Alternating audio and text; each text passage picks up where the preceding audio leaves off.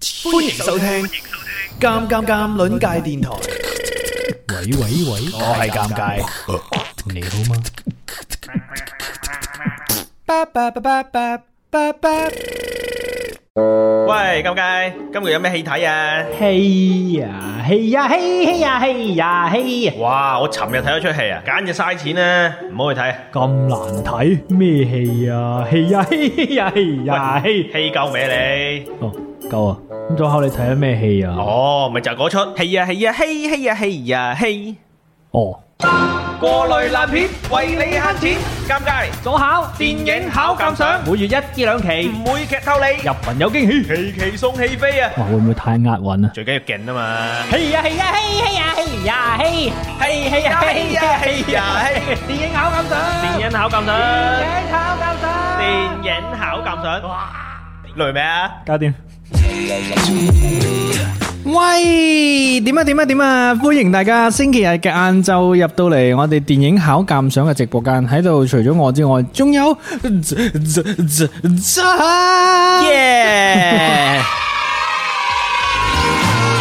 Hello 各位，咁啊，如果大家入到嚟呢，可以響一響朵啊，話俾我哋聽，你哋而家喺邊度？係唔係星期天嘅下午喺屋企，或者係有冇人加緊班㗎？好似我哋一樣。其實我哋一路誒、呃一路誒、呃直播呢，同時我哋都關注緊奧運賽場嘅呃事件嘅，係嘛？系啦，冇錯啦，我哋都已經諗住轉行去做解 说啦，只不過可能做唔掂咁嘅啫，係係啦。啦，就係嗰啲咩翻行幾多周半仲未數得清，系啦，講唔清嗰啲係嘛？唉，琴日我睇诶呢個 TVB 解说诶、呃特技自行車啊，都係咁樣解说㗎。係點解说咧？佢又話：哇！佢一個騰空，然之後一扭一扭個身，哇！跟住浪喺嗰個誒欄杆度，哇！幾靚！呢、個動作好考驗嗰個選手嘅平衡性 咯。講唔講到啊？係咁我覺得應該我哋都差唔多，應該都講到啦，係嘛？即即係講完之後都係誒冇咩料到咁系樣，啦，都係诶跳起 咗，哇，捉得好靚，诶落到地，睇一係落 到地唔跌冇跌，哇！好嘢！嚟評分應該好高啊！系啦，係係啦，門外漢啦，咁啊，歡迎各位啦！今日下午我哋電影考鑑賞咧有啲特別嘅，我哋今天呢就不是又講啊，其實都是嘅喎，我哋都會講電影嘅。係啦，都但係講電影嘅，系啦，適逢呢個奧運呢個時期呢，我哋會講啲同體育相關、同運動相關嘅一啲電影專題嘅。咁但係呢個呢，就係、呃等陣誒、呃第二 part 啦，叫做我哋先開始正式展開啦。哇！第一 part 好多嘢想同大家 follow up 先啊，哇，最近真最係近 好多新真係聞啦，好多新聞啦，啦，係嘛？係啊唉，唔好理佢今日直播咩先啊，講下最近啲嘢先啦。係啊 係係喂，咦，琴琴晚本身冇諗住講嘅。係嘛？咩？琴晚我哋諗住今日诶直播嘅時候，冇諗住呢件事會係咯，有尋得晚講突然間發生咯，突然間係嘛深水炸彈咁樣，係啦真係有啲唉有啲咩有啲咩睇法咁樣啊？就吓啊，誒都好難評價嘅，你有 冇學到教訓啊？诶，我我好我好注意嘅。你好似系， 係啦 哇但意係大家意味深長喎係遵紀守整嘅手法，係唉，唔大家係都知道講緊邊個事啦，就係呢個係啊啊反反啊，唉係大家忍忍一下啦俾。人拉咗， 有個好媽媽喎，啱喎，小鵬弟講係喎，即係主動報案啊嘛，係啊係，咁啊，即係佢可佢都希望個仔好嘅，係嘛，都啱啊。即係出唔出得翻嚟，另外講係啊啊，咁啊長大咯，長大咯，希望佢喺裏邊忍下咯，忍忍下下，好多地方要長大，唉真係好啦，咁啊，今日呢就唔係吃瓜嘅，今日呢，我哋就會同大家講下一啲同運動相關嘅電影專題啊。咁啊，同一啲誒、呃即係我哋嗰個選題呢，就係、一個方向嘅。 係啦，呢個方向呢，就因為大家都知道運動電影啊，誒多如牛毛啦，真係好多真係好係多，嘛？咁啊，我哋嘅方向呢，就係要係基於真人真事改編嘅一啲事件或者係人物去開展嘅一啲好睇嘅嘅電影。所以呢，今日我哋呢個專題呢，會介紹一啲啊可能冷門，亦都可能熱門啊，同大家回顧嘅一啲誒運動電影嘅。係啦，同係啦埋都有一啲同奧運都係有關嘅，係啊，係啊，係啊。咁啊，等陣會同大家介紹啊。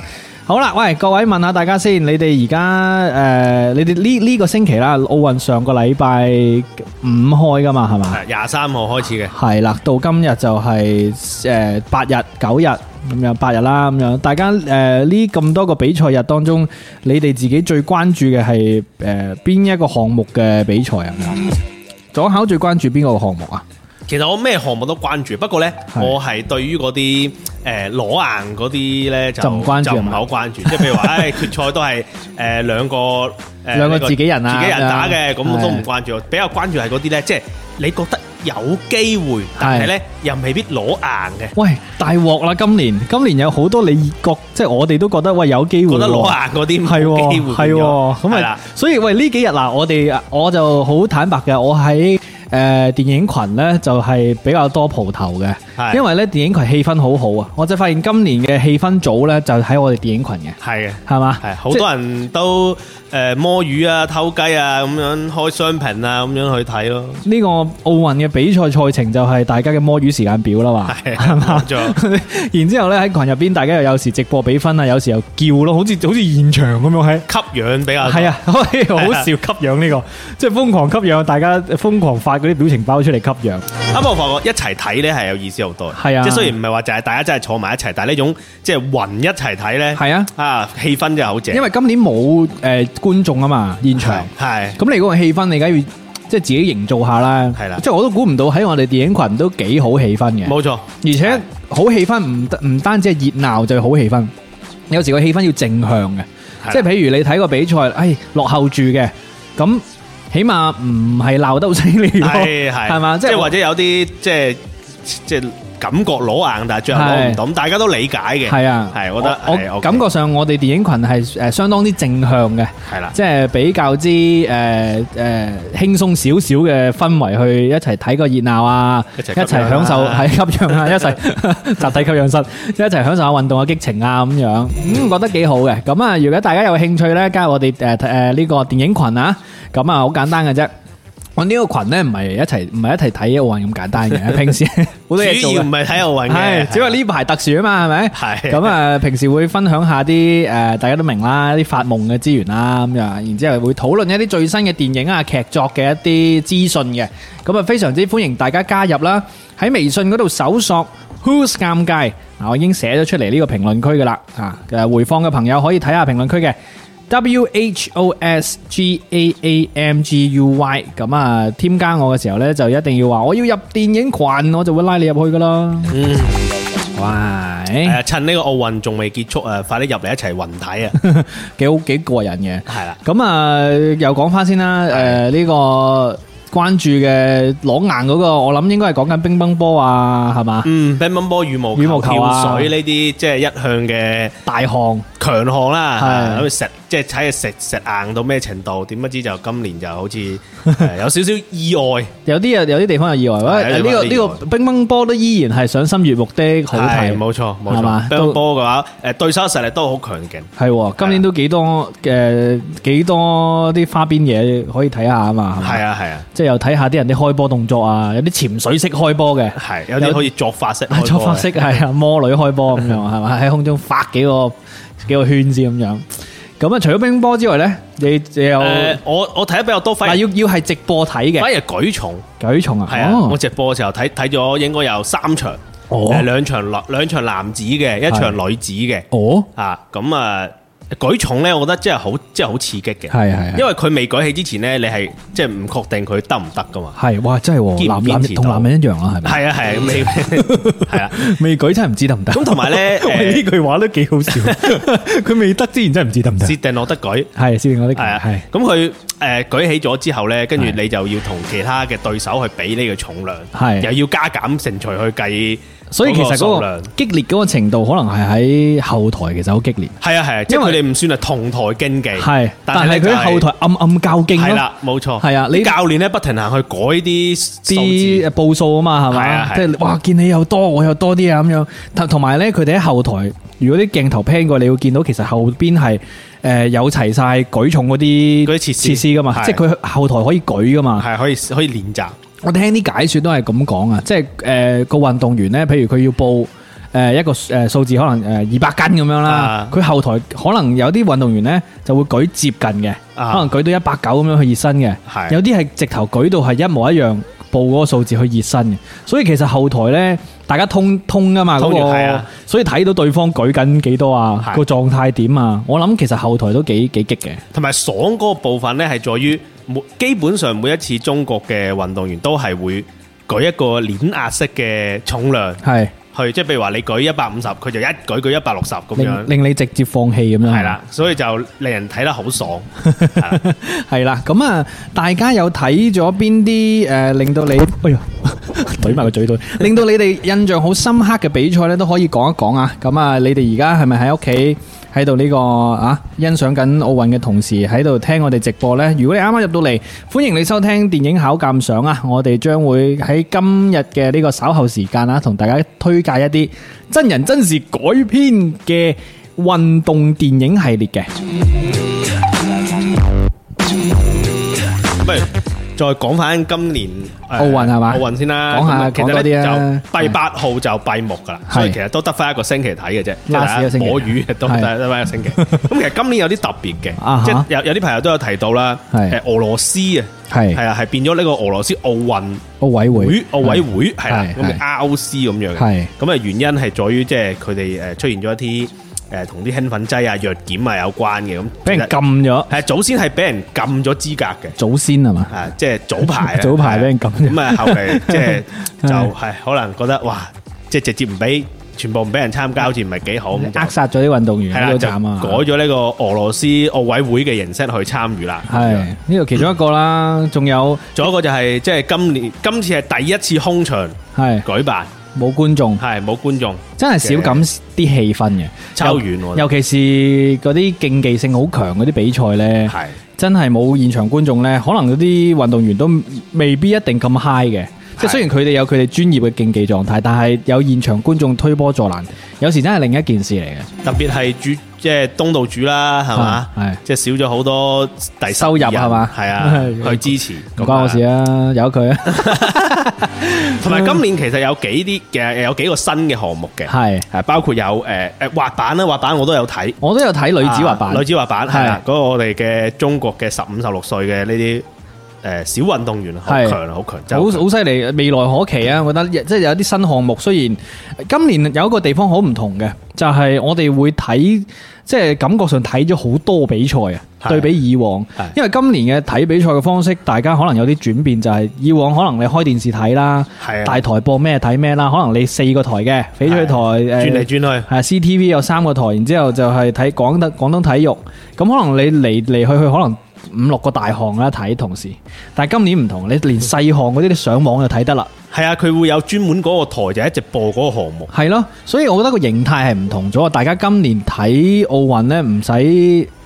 報住部電視，你播咩我睇咩，係係我想睇邊個場館，佢而家係比賽緊嘅，我上網可能揾到誒、呃直播有得睇啦。冇錯。即係就連可能冇自己國家運動員參加嘅一比賽啲誒賽都可事，以你都可以睇睇到。到你真係係啊哦中意嗰個運動，你就可以睇到咯。冇錯，我覺得呢個呢個形態係幾好啊！以後應該都係應該都會係咁樣，咁樣發而且展而且佢而家係可以發展到係誒機位都可以選，係咩？係啊係啊咁。黐線，自己做埋導播，係，即 係誒，我我唔我唔知道今日奧運有冇，但係我之前睇過有啲誒運報道動啊比賽咧，係係你可以選擇睇邊個機位，哇！咁好黐線喎係啊係啊，已經哇細緻到咁嘅程度。呢啲睇游水就正，你知游水啲機位好豐富噶嘛，係水底機位，然之後俯瞰或者係誒追身嘅嗰啲好正我喎，游水我都睇咗幾場，啊係嘛？係游水好刺激，接力嗰啲好刺激，又靚，即係又靚仔靚女咁樣， 好似好似女團。你唔使喺男靚女之前加個靚仔打個掩護 嘅，直接講靚女得啦。係，今年嘅運動員顏值都係其中一個好受關注嘅點啊，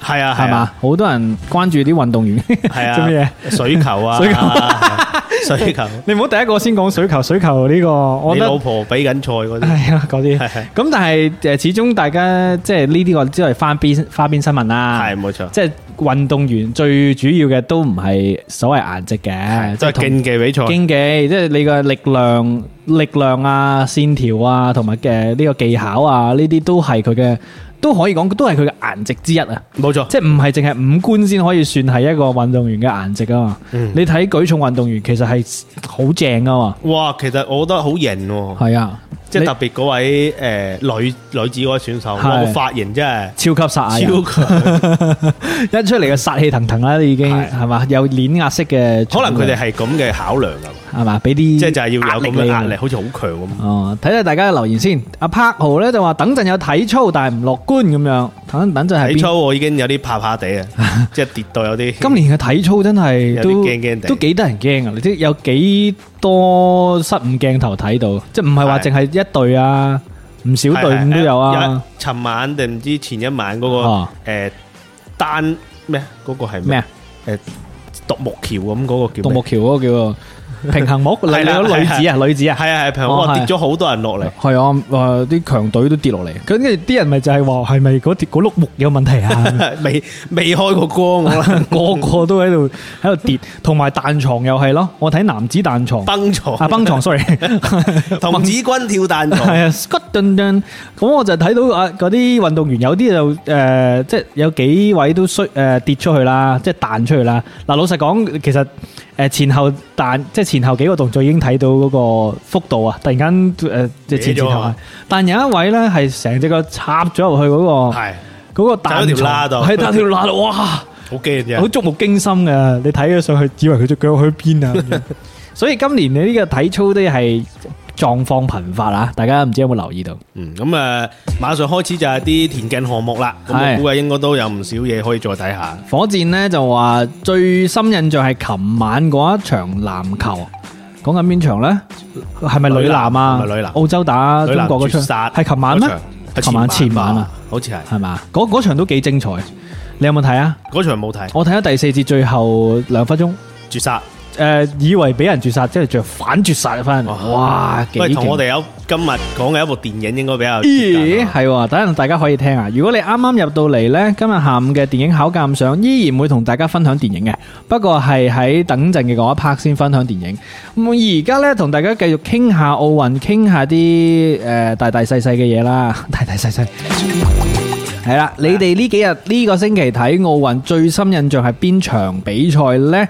咁啊，同大家互動下先。小朋弟呢就話最深印象係開幕式，嗯，黑幕室係黑係幕室誒，應該大家印象比較深刻都係超級變變變㗎啦。我我都係喎，係啦。最後變變係唯一一個令呢我個係幾得意，我睇咗一下資料咧，就係話其實超級變變變呢個項目咧，即係大家都知道，其實係誒嗰個導演係俾人炒咗幾次，係。即 係一一場開幕式炒咗幾個 導演。咁其實咧，超級變變變呢個項目咧係之前係冇嘅，係係最後嗰位導演加入去嘅一哦個一個項目嚟一。個救急項目，係一個救急項目嚟嘅。咁誒，從結果而論呢，嗯係就確實好成功，係係啦。咁但係其實除咗超級變變變之外呢，其他項目即係其他嘅表演啊，都唔對我嚟講唔係太深印象。我都唔係好睇得明啊！即係老實講，你話要搞高雅藝術，無可厚非啊，係嘛？但係冇錯始終奧運會都係大眾，即係大眾娛樂嚟啊！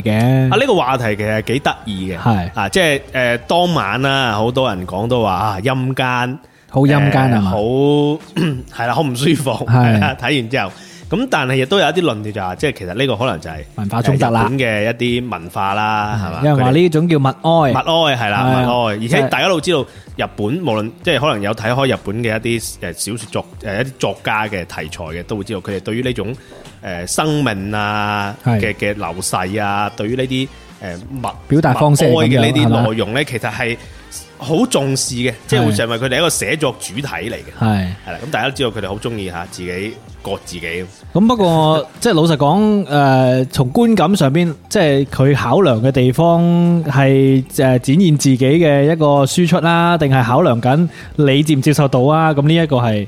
即係決策問題啦，係啦咁我哋唔冇錯啦講咁深啦，咁但係即係好直觀嘅，我見到好多群友都係咁樣嘅意思啦，即係起碼誒我個睇完之 後，我覺得有有趣嘅地方，可能就係得一個所謂嘅就超級變變變咯，係啊，同埋有一個失誤咯，係啦， 跌咗落嚟係嘛 係個球拍，係咯，咁啊誒開幕式我諗冇乜好值得講噶啦，係嘛，係啦，咁啊講下翻啲比賽啊，呢個禮拜嘅比賽。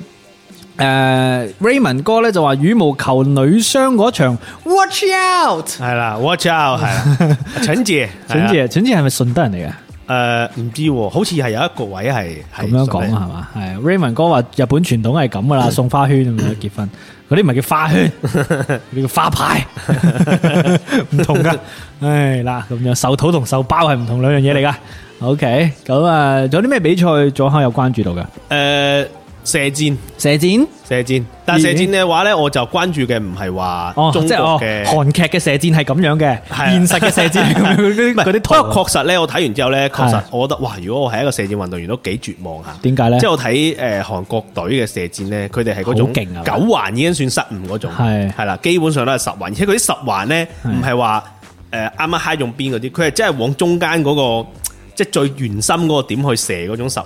嗯哼所以我覺得即係哇，即係呢個呢種咁樣嘅傳統嘅，我覺得可能面對佢哋嘅感覺就好似打乒乓球面對中國隊，係即係你你會感覺到哇，前面有一座大山。碾壓係啊嘛？你發揮得你發揮得好，只不過人哋發揮失誤嘅嗰個水 平。咁你好似佢哋睇我哋乒乓波啊，係啦，冇錯，體操啊冇錯嗰啲都係咁啊。當時係我嘛就感受咗一把作為對手嘅嗰種感覺。喂呢個感覺，我睇今年女排我都有啲咁樣嘅感覺。唉，女排實在令人難受，咁樣係嘛難受難受。大家有冇睇女排呢幾場比賽呢？如果你有喺電影群，都知道我就好關注女排嘅比賽嘅。係啦，咁啊，琴日就下午啊，定係夜晚？夜晚嘅時候八打九點嘅時候打咗呢個意大利，係已經係第四第四場場啦啦。係啦咁啊，前邊啊小組賽三場呢，分別對陣咗土耳其啦、美國啦，仲有係邊度啊？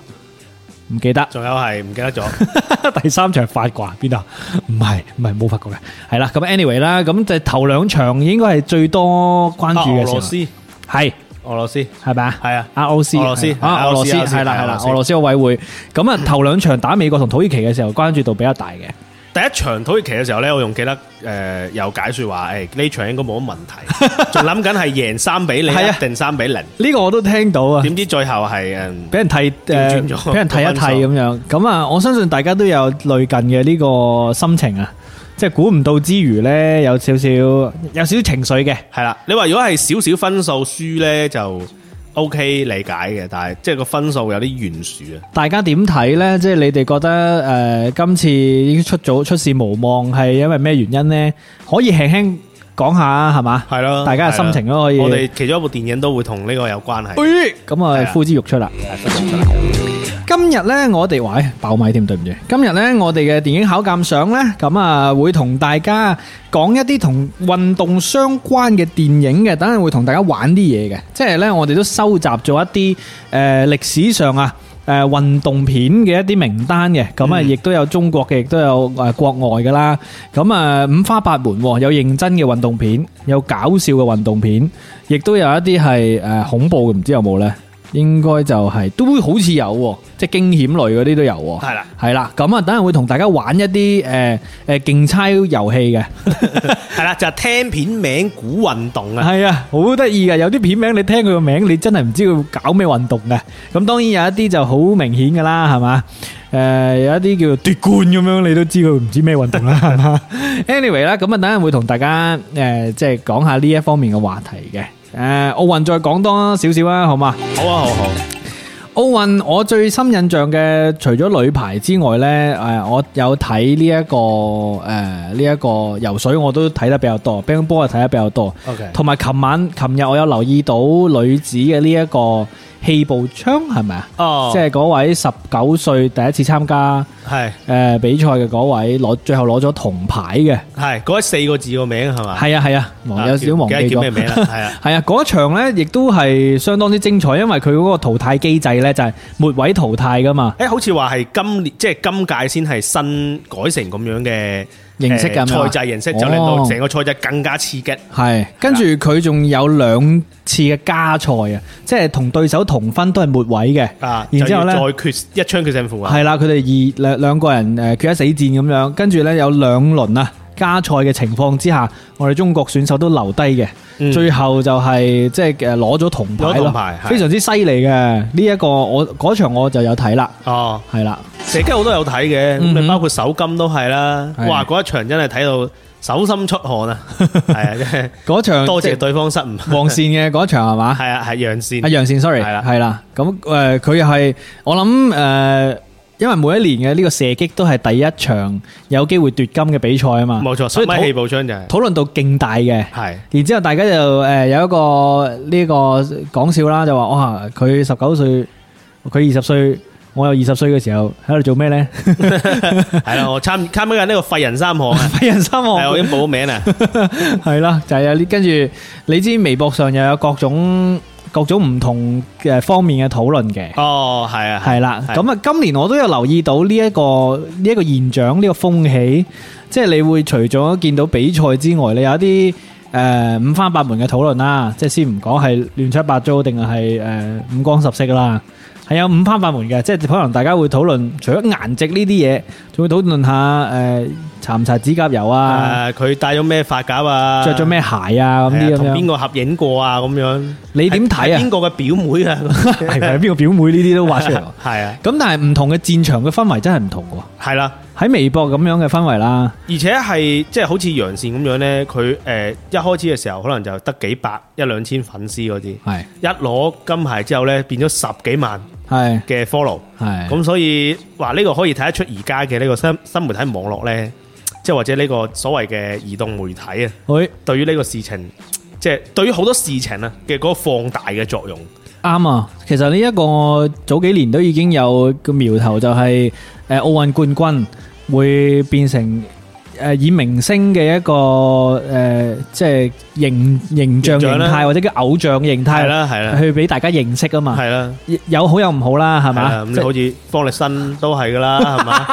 哦即係上古時代我嘅上古時代嘅，我突然方力間申我要你係啦講乜國誒，即係呢個誒見到有個內地嗰精啲精咁係樣，係咁我覺得即係你以推廣運動嘅方式絕對係好嘅，係啊。但冇有錯啲會俾流量反噬嘅都有嘅，係嘛？咁都係揾餐食啫。講真食啫，係嘛係啦，大家點睇呢？咁樣咁啊，跟住落嚟呢，我哋就不如就開始進入下我哋嘅主題啦，好嘛？好 啊，講下運動電影嘅一啲誒、呃我哋收集翻嚟一個名單啊，好得意嘅喎。呢、個名單呢，包含咗港澳台啦，啊冇澳嘅好似，唔知有冇啊？誒內地啦，亦都包含咗呢個國外嘅一啲電誒、呃、運動電影嘅誒、呃即係名單嘅。咁啊五花八門嘅運動類別啊，即係可能有啲運動呢，你都醒唔起，喂、有玩嘅喎，有人玩嘅喎呢啲，有比賽嘅喎咁樣。咁啊，仲要拍成電影添。咁啊，我哋等陣呢就會同大家開始玩下呢個少少競猜啊，即係我哋講下啲片名，你哋又睇下知唔知道係講緊誒咩運動啦，係咪咩戲啦咁樣。嗱，講起運動電影，大家舉幾個例子先啦。你哋心目中第一下想到嘅運動電影有邊啲呢？講嚟聽下先。係啦，即係睇下有咩運動類型嘅電影係係啦，係你哋運動類型嘅電影，睇過或者係印象最深刻，我即係推哋薦大家睇。整一兩個拋磚引玉先啦，好嘛？可以啊，可以啊一。兩個拋磚引玉，誒、呃運動電影《少林足球》算唔算運動電影啊？上足球算啦，少林足球、足球係少林足球、少林足球，仲有仲有咩？我講嘅一個，你講誒一球成名啦，一球成名，係啊啦一球成名，大家有冇印象咧？一球成名。我記得嗰嗰個年代嘅時候係好火，係啊，係第一部嘅時候都幾火，因為佢仲有喺電影院上映噶嘛，係嘛？你有冇喺係電影院睇過？我冇我冇我就喺電影院睇嘅呢一出，因為佢後邊我係好期待佢出第二、第三部，但係但係完全冇消息咁樣。Raymond 哥咧就話《絕殺慕尼克》喎，哇喺呢一出都我唔知算唔算有名呢？都算係小眾裏邊嘅有名。小眾入邊嘅有名係啊，咁啊龍灘小鋼炮就一降一球成名一二三，據說就係第二第三就比較差啲嘅，我就冇睇啦，即係好似誒嗰個咩啊誒星河戰隊啊，你知邊出啊？唔知佢哋都係一二三嘅，但係冇星人河戰隊係即係講嗰啲誒誒誒太空戰士上去蟲族嗰啲星球打蟲族嗰啲啊，哦有冇聽過啊未未睇你過。哋話第一集好出名，第第二、第三集出咗都冇人知嗰啲咁樣嘅 feel 咯。即係我意思就係、有啲戲咧出咗第二、第三集你都唔知。咁啊係啊，係啦，Raymond 哥就話摔跤吧，爸爸翻滾吧，阿信 係啦，阿火箭話嘅，哇，好多乜乜爸乜乜乜乜乜，爸乜係話奔跑吧，兄弟錯 冇啊？誒，去死吧，犯法。好勁啊你，哇，即係點樣？啊而家落井下石啦嘛，係 咪？長島咩嗰啲咩啊？誒咩咩長島眾人推啊？唉，係嘛長島眾人推誒樹島胡梨酸咩？後孫散樹胡島宣散係胡宣散，哇，好突然驚，係啦，好殘酷啊！呢、個娛樂圈咁樣啊，歡迎大家啱啱入到嚟啦。我哋今日呢，就係適逢奧運啊，講下運動電影嘅一個電誒專題嘅下午，喺呢個休閒嘅星期天呢，同大家一路喺度睇奧運，一路喺度誒呢個。聽直播嘅，喂，大家而家有冇一路開住電視或者睇住網頁去聽我哋直播啊？有啲咩比賽進行緊？阿花呢就話破風、喎。嗯，破風，破風彭于晏彭于晏喎係踩單車嘅，係踩單車，踩單車係破風係啦，火箭嘅。哎喂，喂咁彭于晏都唔少喎，係嘛？誒，嗱佢返而家我記得佢仲有一部係嗰個激戰咯激戰咯，係嘛？打拳係啊啱先，大家阿火箭講翻滾吧阿仙係體操，即係體操搞過啦，踩單車搞過啦，打交打誒誒打拳。 打拳 打拳講啊，仲有最新嘅呢個整冷氣， 雖然唔係運動，係但係即係好多技能啦，係咪係？柏風話霹靂火喎，霹靂火係咩㗎？賽車㗎？哦，係啊，哦係哦我咪講，我哦哋香上一港次講過啊嘛，哦，成龍嘅係係係係啦係喎係喎，哇嗰出因為有啲舊，一時間醒唔起 啦。好嘢好嘢，以前香港都唔少賽車片嘅，係即係除咗除咗頭搖又尾擺之外，都仲有一啲嘅，係嘛？少林功夫算唔算係？少林功夫。烏龍院嗰啲算唔算係？哦，運動啊，哦，因為都係打交啊嘛，係咁唔得，你葉問都打交啦，係嘛？唔係要競技啦，我覺得我哋嗰個範哦圍，OK，係咪要體育競技？即係唔可以真係運動。如果你係啊，因為如果你係嗰個運動未成賽事嘅，咁你好多嘢都係喐身喐勢都叫運動噶嘛，係咪先？我床上運動都係運動啦，係咪？但係冇比賽噶嘛。如果你話床上運動有比賽咁都叫體育競技，我就納入埋啦，係嘛？火箭就話《阿郎的故事》，哦，呢出好好好慘啊！《阿郎的故事》你你好耐喎，呢好種耐啊，係嘛？阿阿發哥噶嘛，係啊。有有有賽車嘅成分，好慘啊，係啦。梗係飛馳人生喎，沈騰飛人喎，生其實係嘅，Vâng. 都係啊即係賽車啊嘛，沈騰競咩技？嘅有沈騰嘅咩？飛馳人生。有。我對唔住啊，我冇睇，我我淨係諗住韓寒哦佢嘅。係主角嚟啊哦嘛， ，sorry，對唔住我，講導演哦，導演對唔住，對唔住。柏峰就話床褥上嘅有咩運動？摔跤咯，係啊，佢 哋佢哋喺啲床褥上邊呢個做保護措施噶嘛，係咪啊？速度與激情算唔算啊？出嚟激人我唔知算唔唔算。算啦，佢都唔係，佢都唔我係而家歸佢歸將佢歸入英雄電影英係雄電影啊嘛，佢係宇宙英雄嚟噶嘛，佢哋嗰班，佢佢佢哋冇即係嗱，我覺得我哋有個小標準嘅，就係呢個體育賽事咧要有國際上嘅比賽嘅。喂，咁 你咁講，呢估呢個新年財係算係喎，打麻雀運動，呢估呢個新年財邊個講嘅？Raymond 哥好嘢，我俾呢個有個國際比賽，國際麻雀比賽，咁我當你係咯，Raymond 哥。 呢估呢個新年財啊，真係估唔到有呢個咁樣嘅呢個類別都俾你諗到好嘢。男兒當入樽，誒係講緊誒即係即係呢個動畫啦，係嘛？動畫，動係畫咯動畫我哋今日未有納入考慮，不過籃球就仲有好多。係啦，即係籃球片未有講過啊，但係你講咗籃球片，有啊有啊有啊籃球片。好啊，咁啊，大家可以繼續列舉喎，亦都可以一路聽我哋直播嘅同時，話話俾我哋聽，而家你哋睇緊啲咩比賽，同埋直播下啲比分都可以呢個講講喎，我哋可以同上面摸魚， 順便摸魚係嘛？有冇人翻緊工嘅先？我想問有邊個陰公豬？阿花就話奪冠，龍灘小鋼炮就話弱點。等陣呢，我哋下半 part 呢都會推介一啲我哋覺得幾有代表性嘅一啲真人真事改編嘅運動電影嘅。咁啊、跟住落嚟我哋就誒、呃先多謝下大家嘅打賞啦。 係啦，希望大家如果中意我哋嘅節目，可以多多打賞支持啊！多謝火箭。多謝龍灘小鋼炮同埋屎忽鬼嘅，哇正佢名。貓俠話啱收工，好啦，咁啊，運動電影多如牛毛啊！我哋喺搜索之後呢，發現呢有一個國家呢，真係好中意做運動片嘅。咁當然佢哋嘅電影數量亦都係誒世界居即係前位係啦，啦，係啊，就係美國啦應。該都首位噶啦，系啊，美國嘅工業嘅電影呢，就真係有好多運動片啊！即係呢個對比起身呢，我哋國產運動片可以講得上唔算多啦，係嘛？係國產運動片真係唔算多，即係喺票房可能都係票房方面，但係呢，美國嘅運動片呢，我哋感官上啊，發覺有幾類運動呢，就係特別多嘅。第一就係拳擊。嗯，冇錯，有好多關於拳擊運動嘅電影，咁啊，大家都可能會覺得電誒、呃拳擊就係熱血戰鬥同埋勵志啦，係嘛？係第二樣就係我有留意到比較多嘅棒球、橄欖球，呢個可能同埋佢哋本身中意呢種運動有關，係係即係啊，北美大陸都係比較中意橄欖球啊、誒棒球呢一類型嘅運動。係啊，佢哋每一年嘅 NFL 就係佢哋嘅美國春晚，美國春晚啦係啊係嘛，所以係最紅嘅呢一個運動體，育明星理應就係應該係多片嘅。係啦，冇錯。咁我哋最紅嘅運動係咩呢？我哋誒足 球，我哋國家冇反響啊嘛。 哦，啊嚇死我，嚇死 嚇 我，我以為你生活喺邊度 乒呢？乒乓球乒乓咯，球好似有冇電？電影睇嘅呢？乒乓球反而日本拍咗喎。係咩？係啊，邊出日本啊拍？哦誒你誒誒，等陣先唔講知啊嘛。算唔算係你老婆都有參與？我老婆有參與。大家嘅老婆有我哦嚇參與。 死我，嚇我一跳。哦，邊個啊？我太多咯喎。係 等陣先講係啦咯，其。實都幾得意。點解我點解中國點解唔拍會係咪咧係咯，啊即羽毛球啊、乒乓球、跳水嗰啲，同埋會唔會係即係即係實在冇冇咩冇咩人，冇咩冇咩戲，冇咩戲票房。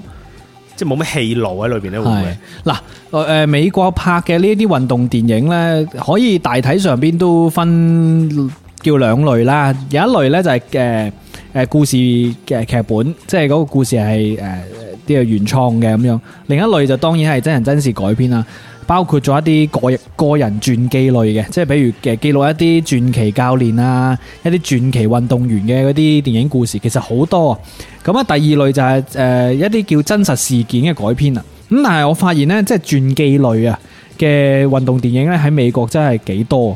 即係譬如一啲喺佢哋嘅體壇當中家喻戶曉嘅一啲運動員，嗯尤其是誒呃一啲叫做明星教練呢，會以一出傳記電影嘅方式去講佢哋嘅故事，仲要唔係話嗰啲啊拍咗冇人睇嗰啲喎，可能係用影帝嚟拍嘅喎。之前《極速車王》都係傳記故事啦，係嘛係？冇錯。跟住仲有啲講轉誒明星誒棒球誒教練嘅一啲片啊，我啱先我有睇到一出 Brad Pitt 嘅誒飾演嘅一啲誒片，所以呢啲片其實都係即係睇得上係應該當地係受到票房重視嘅。嗯，係嘛？咁係我覺得呢個有啲唔同啦。阿花醬就話新垣結衣嗰出啊，乒乓波係嘛？誒就係叫戀愛回旋。戀愛回旋咦，好正其，實我都睇過嘅。係嘛？正唔正？誒，打乒乓波西，洋劍幾正。即係你你唔理佢打咩波啦，係嘛？係冇理佢打咩波啦。不過乒乓波啊，排球好啲啦咁樣咯，係嘛係嘛？？反正佢打肯定正。咁啊但係個名起得好好啊，係啦戀愛回旋，係。即係我唔係淨係體育嘅，我有戀愛喺度，係嘛？香港翻嚟就乒乓情 人夢， 哦，戀愛回旋好啲。交響情人夢喂，啊嘛乒乓情人夢好 TVB 喎，大佬。誒，喂，呢個都得意，就係等陣咧，我哋同大家細數一啲運動片嘅時候咧，你哋可以聽一聽嗰啲翻譯啊，有幾個唔同，有可能你聽完嗰個翻譯咧，你都唔知佢咩料咩料嚟嘅，好嘛？我哋跟住落嚟就進入呢個遊戲環節啦，叫做冇獎品嘅，咁啊同大家玩下呢一啲誒電影名估運動嘅一個環節啦吓。誒，整翻啲開心音樂先。 嗱，點樣玩法呢？我哋會按住時間順序呢，就係即係歷史時間順序啊，講一啲誒、已經上映過嘅一啲運動電影。咁呢啲運動電影呢，聽個名你會唔會知道佢係玩咩運動呢？咁樣一齊參與啊！咁啊，先嚟第一出俾大家試試呢個水温先。一九四四年美國嘅一出運動電影叫做《玉女神區》，哇個名一聽就好想睇啊！點解有玉女玉女兩個字，玉女神區呢個名就好呢個香港嘅譯名咁樣咧，啊但個玉誒係係係誒誒寶玉個玉，！係啦，補咗個玉啊 寶玉個玉係，唔玉係女。唔係一嚿肉個肉， 喂，如果呢個名放喺而家咧，有可能買賣嘅喎，都可能係咪？王晶拍嘅咯哇，。正啊！ 玉女神區喎，正喎。好啦，咁啊，我我哋其實都睇好估嘅， 係係嘛？好估咩玉女神區係嘛係，神都好估 嘅，個區字係誒家區個區，係加個區區區係啦。好，有人估賽車，有人估賽馬，都係近近地嘅，都近近地嘅。呢出係馬術電影啊。係吉一嘢估中，雞翼嘢嗰種係喎，邊個有邊個雞翼嘢邊度？雞翼啊哦，賽馬，佢會唔係賽馬嘅應該都靠近嘅，係嗰啲，即係嗰啲係應該係咩盛裝舞步嗰種係呃嘛係啊，盛裝舞步啊，係啊，盛裝盛舞裝舞步愛作戰。係啊，類類似啊，佢有咁嘅名唔咩？係，我我 即係話 TVB 唔係有一部咩？盛裝舞步愛作戰啊，哦 係，咪一部咁嘅？唔知啊，不過啲名都一一摘落嚟，搭死一大堆噶啦。好啦，anyway 就係咁樣玩咯，我哋會講下啲名，然之後你哋咧就誒即係睇下你自己有冇睇過啦。另外就估下咩運動嘅。好啦，再玩多一條，一九七六年嘅洛奇 Rocky Rocky，喂呢個應該出有有朋友應該有睇過，唔應該好多人起碼聽過個名啦，係係冇聽過個名都聽過嗰啲音樂嘅，係落機喎。 唔係落機位喎， 超遠喎，個身形超遠喎，個性格又超遠喎。哦，洛奇嘅音樂真係好，同埋佢佢會令到費城啊，有冇記錯啊？即係呢個。誒、地點係出晒名咯，我冇記錯，因為佢喺嗰個誒好、著名嘅嗰條樓梯嗰度誒跑樓梯，然之後練練拳係喺費城啊嘛，係咁啊令到嗰、個誒、變成地標咯，嗰、個佢阿阿阿叫咩名啊？誒史泰龍史泰龍啊啊，史泰龍練拳嘅時候練體能嘅時候跑嗰條樓梯就變成當地一個地標，洛奇啊，一好哇，好多人睇過喎。多人睇過都聽過啦，係嘛？啊 哇，超多超人話係佢嘅偶像啊啦，一到六部全部睇晒。哇，咁真係偶像啦啊犀利犀！利六部真係都幾犀利啊！咁啊，大家都好熟悉啦，拳擊運動係咪？呢出係誒唔單止係誒、呃史泰龍啦，仲係呢一個勵志片嚟嘅，係啦，因為佢個故事係逆襲啊嘛，以弱勝強啊啦係。以弱勝強，好好睇嘅。咁唔知大家知唔知洛奇呢？而家有個非正式外傳嘅，叫 Creed 吓、c r e e d 又拍咗兩出嘅，中文係利德吧，好似係。咁啊，誒、講一個洛奇所帶領嘅一個黑人年輕人呢，誒係即係就係佢喺洛奇電影入邊擊敗嘅嗰個好強嘅對手個仔，啊，就佢自己親自訓練翻。夢幻聯動。系啦，咁就好好睇嘅，亦都咁啊可以推薦大家睇。好，繼續向下走啊！嗯哇，喺而家都仲係啲外國片喎，係咪係啊烈火戰車大家有冇聽過啊？一九八一年嘅英國片《烈火戰車》，呢大家估下係咩運 動？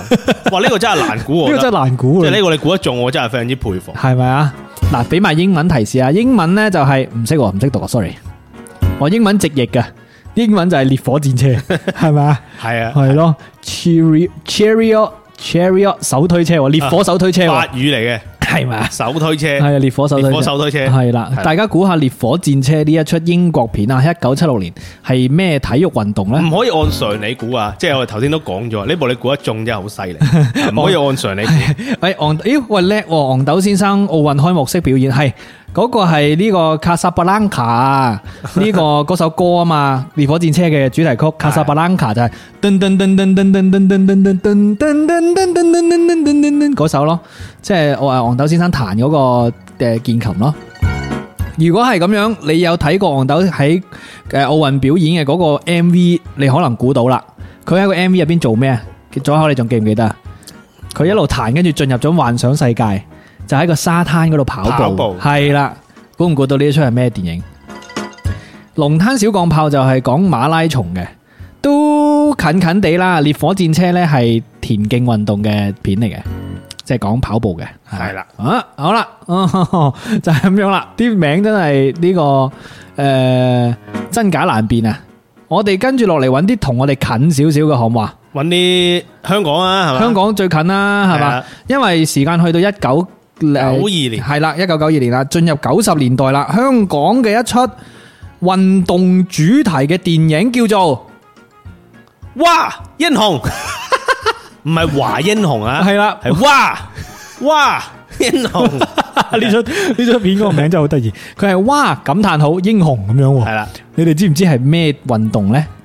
呢個主演大家好熟嘅，哇！呢、個主演你真係估唔到會拍呢個片喎。係啦，哇！英雄，佢佢好好明顯，佢嗰個名就係食住華英雄嘅嗰係咯個熱度啦，係嘛？叫係啊哇英雄，而且呢位導演 咧，啱啱好最近有部新片上嘅，即將上定係上咗啦，係已經哦上上咗啦上咗係啦，係啦，係一個好誒，我好 respect 嘅導演係啦。啦，咁啊，呢一出哇英雄英文係 What a Hero，就整是一個怎樣的英 雄啊有？冇俾到提示大家？火箭呢就話打拳，誒 Raymond 哥話陳木勝咁誒 Raymond 哥可能都知道啦呢出戲。龍灘小鋼炮咧就話係咪有德華咁樣？真係有德華喎，真係有德華德華係主角喎。哇！你睇下佢嗰個海報，佢嗰個海報你睇完之後真係哇一聲， 因為佢诶、呃你睇一個你睇咗佢海報，你就知道佢係咩運動啦，係啦，大家可以自己查，我哋亦都揭曉啦。係啦，佢就係呢跆拳道啊！哇，劉德華打跆個拳劉道德啊華！打跆拳道，有冇有冇睇過？一九九二年嘅運動電影啊，香港嘅誒電影，哇！英雄陳木勝導演啦，有張曼玉、黃秋生、張耀揚啦，咦有有烏鴉喎，係咪？耀陽 哥啊，係啦，咁啊就係講打跆拳道嘅。其實香港片打運動嘅片都真係唔多，係嘛 TVB 拍唔少喎。 ？TV 拍唔少喎，真係係喎啊，踏出愛火花喎。一直都記住破冰轉身。破冰轉身，係我覺得呢兩出再加埋嗰個四葉草啦啊四葉草應該都係最最多人知嘅三部啦，係嘛？係啦。我就係最中意張生月呢個踏出愛火花，好啊，個主題歌又好 聽。破冰轉身真係練唔到，啊練唔到，練唔到。練唔到。我以-嗰陣時睇完之後呢，成日喺游泳池想試，想試唔得，係唔好浸親啊，已經好凍唔住啲水。係 破冰轉身， 其實我諗呢，就係，係。如果職業運動員睇到呢啲嘢會點諗？佢會覺得真 㗎，你以為啊？佢拍得好寫實啊咁樣方力申做技術指導。嗰陣時，方力申有冇參演㗎？應該冇吧。 冇啊，冇，冇，冇。但係佢有參演二零零二喎，即係做隻水鬼啊！你有冇睇過啊？冇睇跟住喺入邊蝶泳，超型。咁啊，係即係 TVB 拍運動嘅題材仲多過票房添，咪仲多過多過電電影影係咯，係啦。咁啊，係咪最早呢？一九九二年嘅《蛙英雄》係香港嘅第一出，應該唔係啊。應該唔-應該唔係嘅，不過就係即係近代少少咯，咁樣係跆拳道嘅吓。咁啊咩啊？藍色嘅水鬼係啊，二零零二。Raymond 哥就話騎馬做咩嘢啊？騎馬有冇拍過片啊？因為香港馬術都盛裝舞步 咯。盛裝舞步啊 係啊。嘛，都唔知有冇嘅，有，亂噏。有，有 TVB 拍㗎嘛，唔係咩？有吧。啊邊有啫？ 盛裝舞步愛作戰。盛裝舞-我個-我個腦海一直有呢幾個字出現，你查一查。我查一查先，你有 大家。我應該有。 茶是故鄉濃嗰啲我就知， 盛裝舞步愛作戰吓、真係有、係真係有喎啊！盛裝舞步愛作戰係無線電視以馬術為題材嘅青春偶像電視劇嗱，四葉草系列第三輯，吓，仲、有三輯呢個四葉草，我一直以為四葉草得兩輯嘅啫喎。咁即係《赤沙印記》四葉草二，啊，呢個我知道啊。哦，即係第一出係打劍嘅，第二出係打排球啊嘛，哦，打沙排啊，呢兩出我都有睇。哦呢兩出我都有睇，哇，你真係好中意四葉草睇四葉喎。草幾中意。葉青、啊阿葉養係咪？葉欣欣咁樣，即係第二出係打沙灘排球啊？係啊，哦第三。三排球。哇，第三出勁咯喎，第三出就打打盛裝舞步盛裝愛舞步作就戰係就係誒馬術咯馬，術咯，係咪係啊？仲有部咩嚟啊？南華夢飛翔，未聽過 嘅。我都未聽過喎。南華夢飛翔，南係啲華咩係啊咪哦踢波啊嘛？南華就係踢波嗰隊。Ờ. Ờ. 哦，都啱嘅，因為其實咧，香港好多體育誒好多呢啲明星啊，係係以前都係足球隊嘅。係南即係華都出名啊啦。例如好似曾志偉，其實你咪睇佢咁嘅身材，佢以前係代表隊嘅， 其實佢佢爸都係隊隊啊嘛。係啊係啊。咁呢個佢哋都係以翻本地叻嘅嘢咯，係嘛？係馬術叻啦，誒劍擊好叻啦。今佢年哋賽馬 咧，馬上馬術，咧，佢哋玩嗰啲叻啊！哦 Ờ, OK，即即係呢個誒劍擊又叻啦，今年劍擊奧又叻啦運會係啊係嘛，有呢個有亞洲劍神游水又叻啦，係咯，都係佢哋啲相對嚟講強嘅。今年游水佢哋都有啲可惜，係咪係係係，啊誒師培呢個係師培係因傷退賽有啲可惜啊，但係攞兩面銀牌咯，OK 啊。好勁噶啦！火箭呢就話左考咁叻嘅咁樣，係啊，Raymond 哥就四葉可能佢呢四葉草一部講騎馬，係啦，啱先講完啦，係啦，OK，咁啊，繼續落嚟繼續數下啦，好嘛？好啊咁啊，跟住落嚟數下嘅有啲咩映入眼簾呢？我哋見到唔少嘅吓、美國嘅一啲誒、呃比賽誒、呃一啲一啲運動電影都係誒排球啊，誒、呢、個呢、個誒誒、呃高爾夫啊，仲有一啲棒球啊咁樣。咦？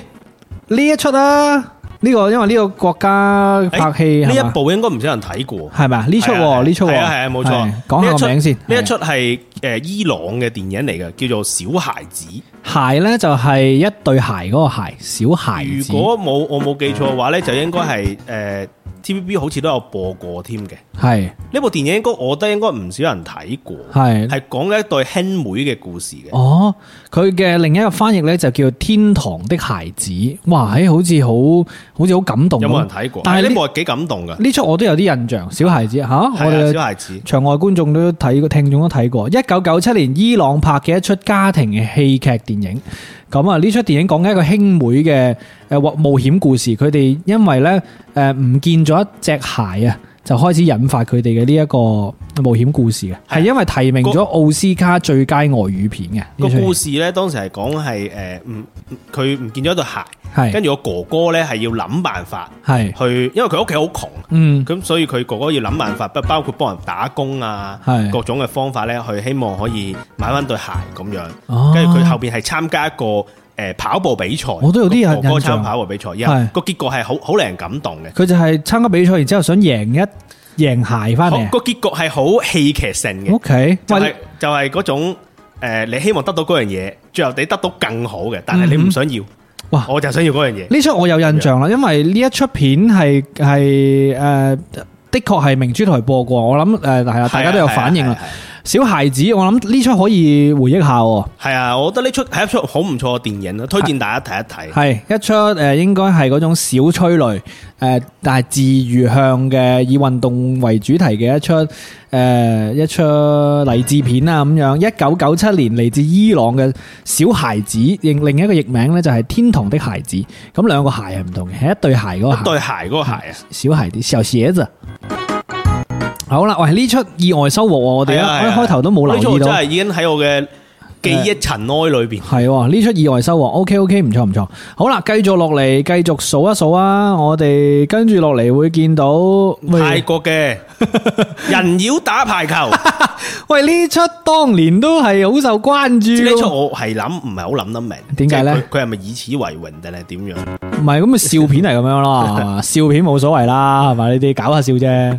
人妖打排球有幾多人睇咗？我未我未睇過， 喂，但係我覺得呢出片呢，佢令到即係令到排球啊，男子排球呢件事咧蒙上污名 啊！即係男人打排球做咩啫？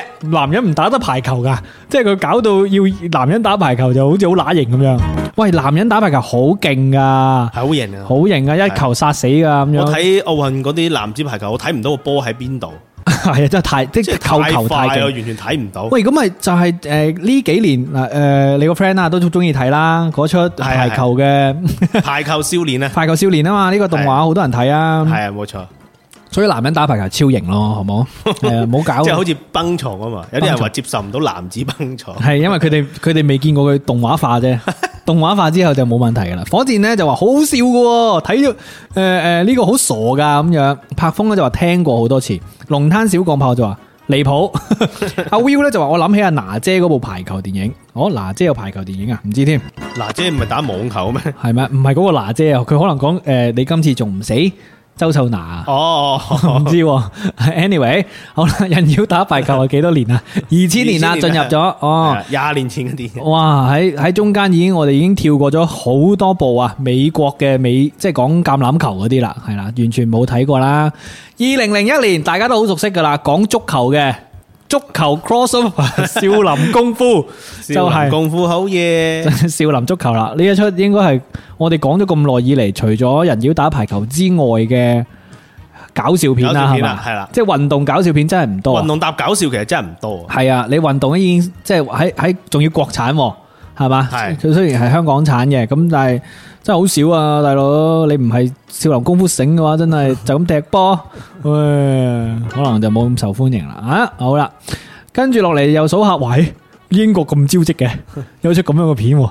有部有部電影叫做《我愛碧咸》， 係 喎，喂，你真係好招積喎！我愛碧咸喎，叫做誒英文係 Bend It Like Beckham，喎即哦係好似碧咸咁樣彎咗佢喎， 即係咩意整思啊？經碧咸。系咯，唔系啊，即系佢好似碧咸咁挛喎，係嘛啊？係咪咩意思啊？ 直譯嘅話，英文電影名嘅直譯咧就係好似碧咸咁樣整挛佢喎，係嘛？ 哦，即係應該係講佢射波，射波射嗰啲弧形球。你 個名都幾好笑喎，我我睇咗睇成係咩？做做乜要將碧咸整挛咧係嘛？係啊，佢唔係話 curve it，喎佢唔係話 curve，喎佢係 bend 係 嘛？bend it like Beckham 咁樣喎，好得意喎呢個。誒誒各位，我要呢個繼續向下數啦，跟住落嚟咧仲有啲咩啊？我哋不如留意下翻有冇國內嘅？咦有喎！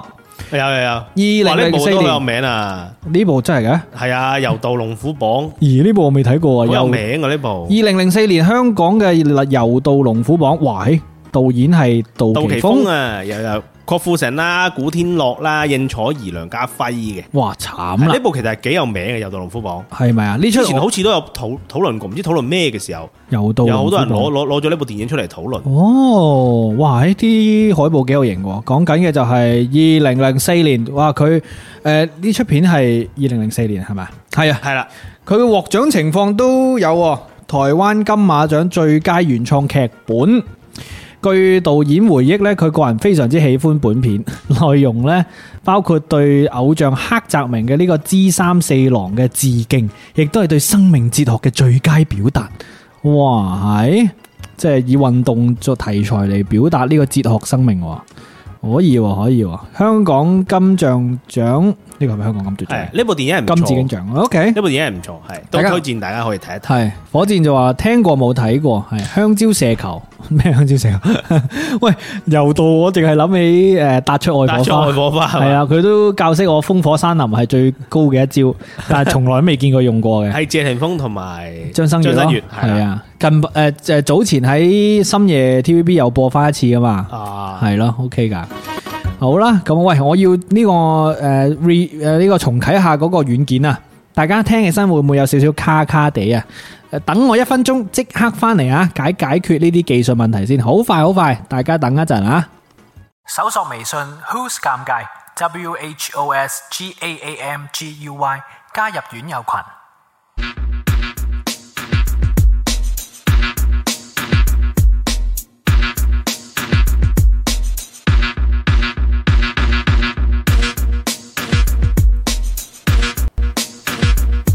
咦咦，我哋係咪翻翻嚟啦？大家聽聲音有冇問題？俾啲呢個诶參考嘅意見我哋係咪翻翻嚟啦？應該冇卡得咁犀利了吧？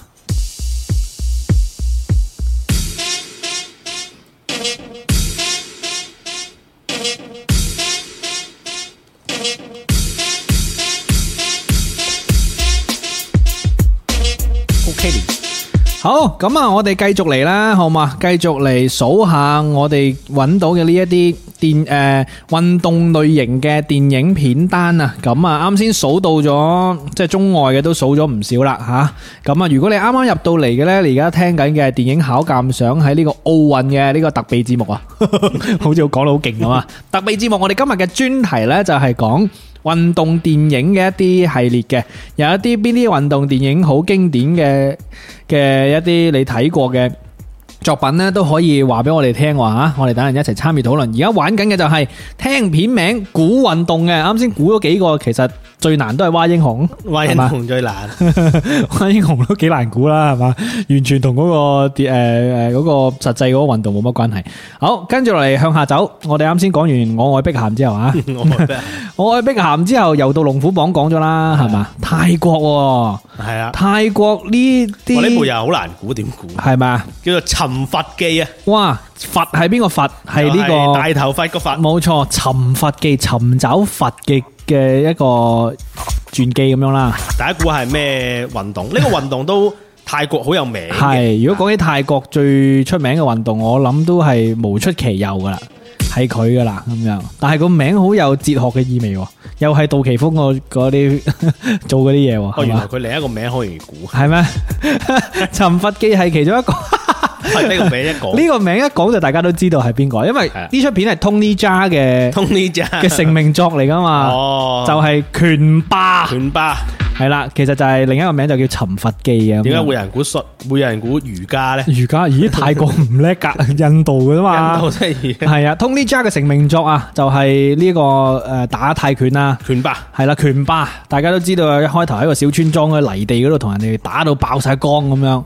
係啦，咁啊，泰國嘅運動片真係泰拳應該佔一大嘅席位啦。哇！原來呢呢部片有三部曲嘅喎，係啊，拳霸一二三啊，係咯，啲分又係一步步落去。咁梗係啦，佢從呢一出片之後啊，Tony Jaa 嘅呢個飛天走誒、呃飛天爭擊啊，即係用個手踭坑人哋頭頂呢一招咧，就成為佢嘅絕殺啦。啊，仲有女拳霸。女拳霸係係啊女拳霸我都聽跟住仲有一過，部叫做《冬陰功二拳霸 天下》，我唔明，我唔明點解前面要加有咩關冬係陰功呢幾個字？冬陰功應該都係翻譯嘅啫，係嘛？呢呢啲我覺得佢同精哥嘅電影係有分幾分嘅呢個命名嘅邏輯 嘅，即係佢要誒、呃、 哦，原來佢係叫拳霸冬陰功二，啊冬陰功二東英公二，喂，佢咪就係诶賭霸、賭聖、賭俠嗰種 feel 啊嘛，係嘛？咁女賭霸咁樣啊？咁啩？咁即係如果廣州應該點點翻人？即係拍部龍舟電影就叫《龍舟二》蝦 餃咁樣。卡嗰啲當地嘅特色，係咪有東陰公一？東陰公一咁咪拳霸咯。OK，好好啦，啦唔。係好亂。系啊，咁啊呢個呢、個就係得意嘅地方啦，即係點解有得估下？好啦，跟住下一步呢，你應該一聽個名呢，你都估到係講咩運動噶啦？英法聯合拍片嘅 《係啦，情定温布頓》，係話呢個應該好容易估啦，係嘛温布頓，情定温布，布頓喎，即係就算唔睇啊，我即係唔睇呢個比賽，係睇 TVB 啲新聞報報道啊道啊，都成日 講啊，真情係定温布頓，真係情定温布頓係香港嘅譯名嚟嘅，係咪？哦，sorry，唔係，係咪呢？係咪呢？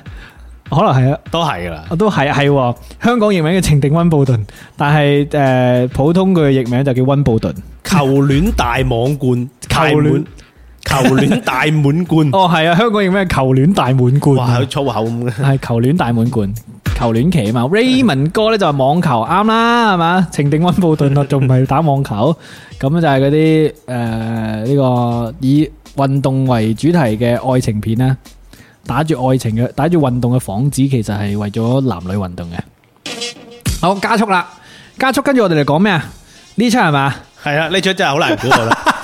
嗱，印度有一部電影喺係二零零七係年嘅，叫做《加油 印度》，大家估係咩運動？喂，我覺得呢出同奪冠嘅命名方式差唔多嘅啫，係啦，即係都係都係勵志嘅。但係印度擅長呢個嘅咩？擅唔係印度唔擅長，但係呢個係印度最最誒、呃 popular 嘅運動，哦，真係佢佢呢個唔係我哋印象當中嘅嗰種啊，啊佢有少少唔同嘅，即係佢呢個叫 credit 啊，係嘛？credit 哦唔係喎 hockey 喎，唔係 credit 喎。係啦。 anyway 啦，加油印度，大家知唔知道係咩運動啊？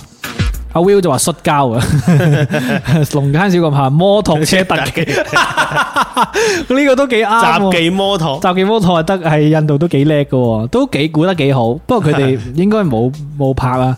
哇，大佬運雜技摩托喺閱兵嘅時候做噶嘛，係咪先？賽車，嗯，但係真係幾難估，幾難估啊因為真係我完全拉唔唔拉更唔拉更嘅。係啊，係講印度嘅曲棍球嘅，講印度嘅呢個女子曲棍球隊獲得世界冠軍嘅艱苦道路。因為呢，即係呢個其實應該係 hockey 同 credit 應該有少少唔似，但係我以前啲印度同學呢，佢哋好迷曲棍球嘅。係我諗有啲啲唔同吧，仲話佢哋有板有雷，唔知係叫雷球定板球啊？啊，哦，sorry 啊，嗰只係叫雷球定板球，唔唔係曲棍球。anyway 啦，即係因為佢哋都係以前都係英屬啊嘛。哦，所以即係誒會打翻啲英國嘅嘢中意玩嘅，係，咯係咯哦咁樣咁明白偏門咁樣係咯即，係有啲偏門。係啦。anyway 啦，咁啊呢個即係榜上有名嘅其中一個啦，係啦。講起印度，其實我哋翻翻轉頭睇呢，喺二零零五年都仲有一兩出我哋好熟悉嘅，係啦一出台灣，一出香港嘅。二嗯零零五年嘅運動片，大家聽下美。國都有啦，係啦係啊，呢個名就唔使估噶啦，但係誒都都走走流程啊！係啦，台灣嘅就翻係滾吧男孩 喎，唔係翻滾吧男孩，大家有冇印象啊？呢出我翻滾吧阿信就有，係啦，我諗係咪大家都有呢個疑問呢？有出翻滾吧男孩嘅，就講體操啦，係嘛？即係翻滾吧阿信就係講，咦？而家而家係咪體操直播緊都啊？體操緊喎係咪喎體操呢個都係蕭若蕭若騰係嘛？係咪啊？係啊，蕭若騰呢個自由體操喎，哦我希望佢今今次可以攞翻個冠軍翻嚟啊！真係咦？喂，大家係咪睇緊啊？我哋而係家啦，我哋可以即即時解説嘅，就係佢頭先翻咗兩三個圈， 係啊，跟住係佢落咗地，雙腳落係嘅啦。佢而家吸氣，係啦係跳起，跟住係轉咗又翻咗唔知幾 多個圈，數哇，唔切。好唉好啊，好犀利啊揼釘咁啊，咦，哇咦，已經係啦，收完啦，準哎備唔要唔係係啊，喎，最後一個動作啊！啊，係啦，誒現場直播又係啦一，圈、兩圈、三圈、四圈、五圈，哎，啊誒唔緊要，錯五係圈係啦，調整下先，跟住一個托馬斯回旋，三四五六七，唔知轉咗去邊度，哇，飛起個籮柚，哇！這就是街舞， 這就係雞毛，誒你唔好搞笑，人哋好認真咁比緊賽，係，反小騰係啦，跟住最後最後一個調整喺呢個場中。跟住去住場邊飛過去，空中翻騰自轉喺兩周半，我亂噏嘅啫。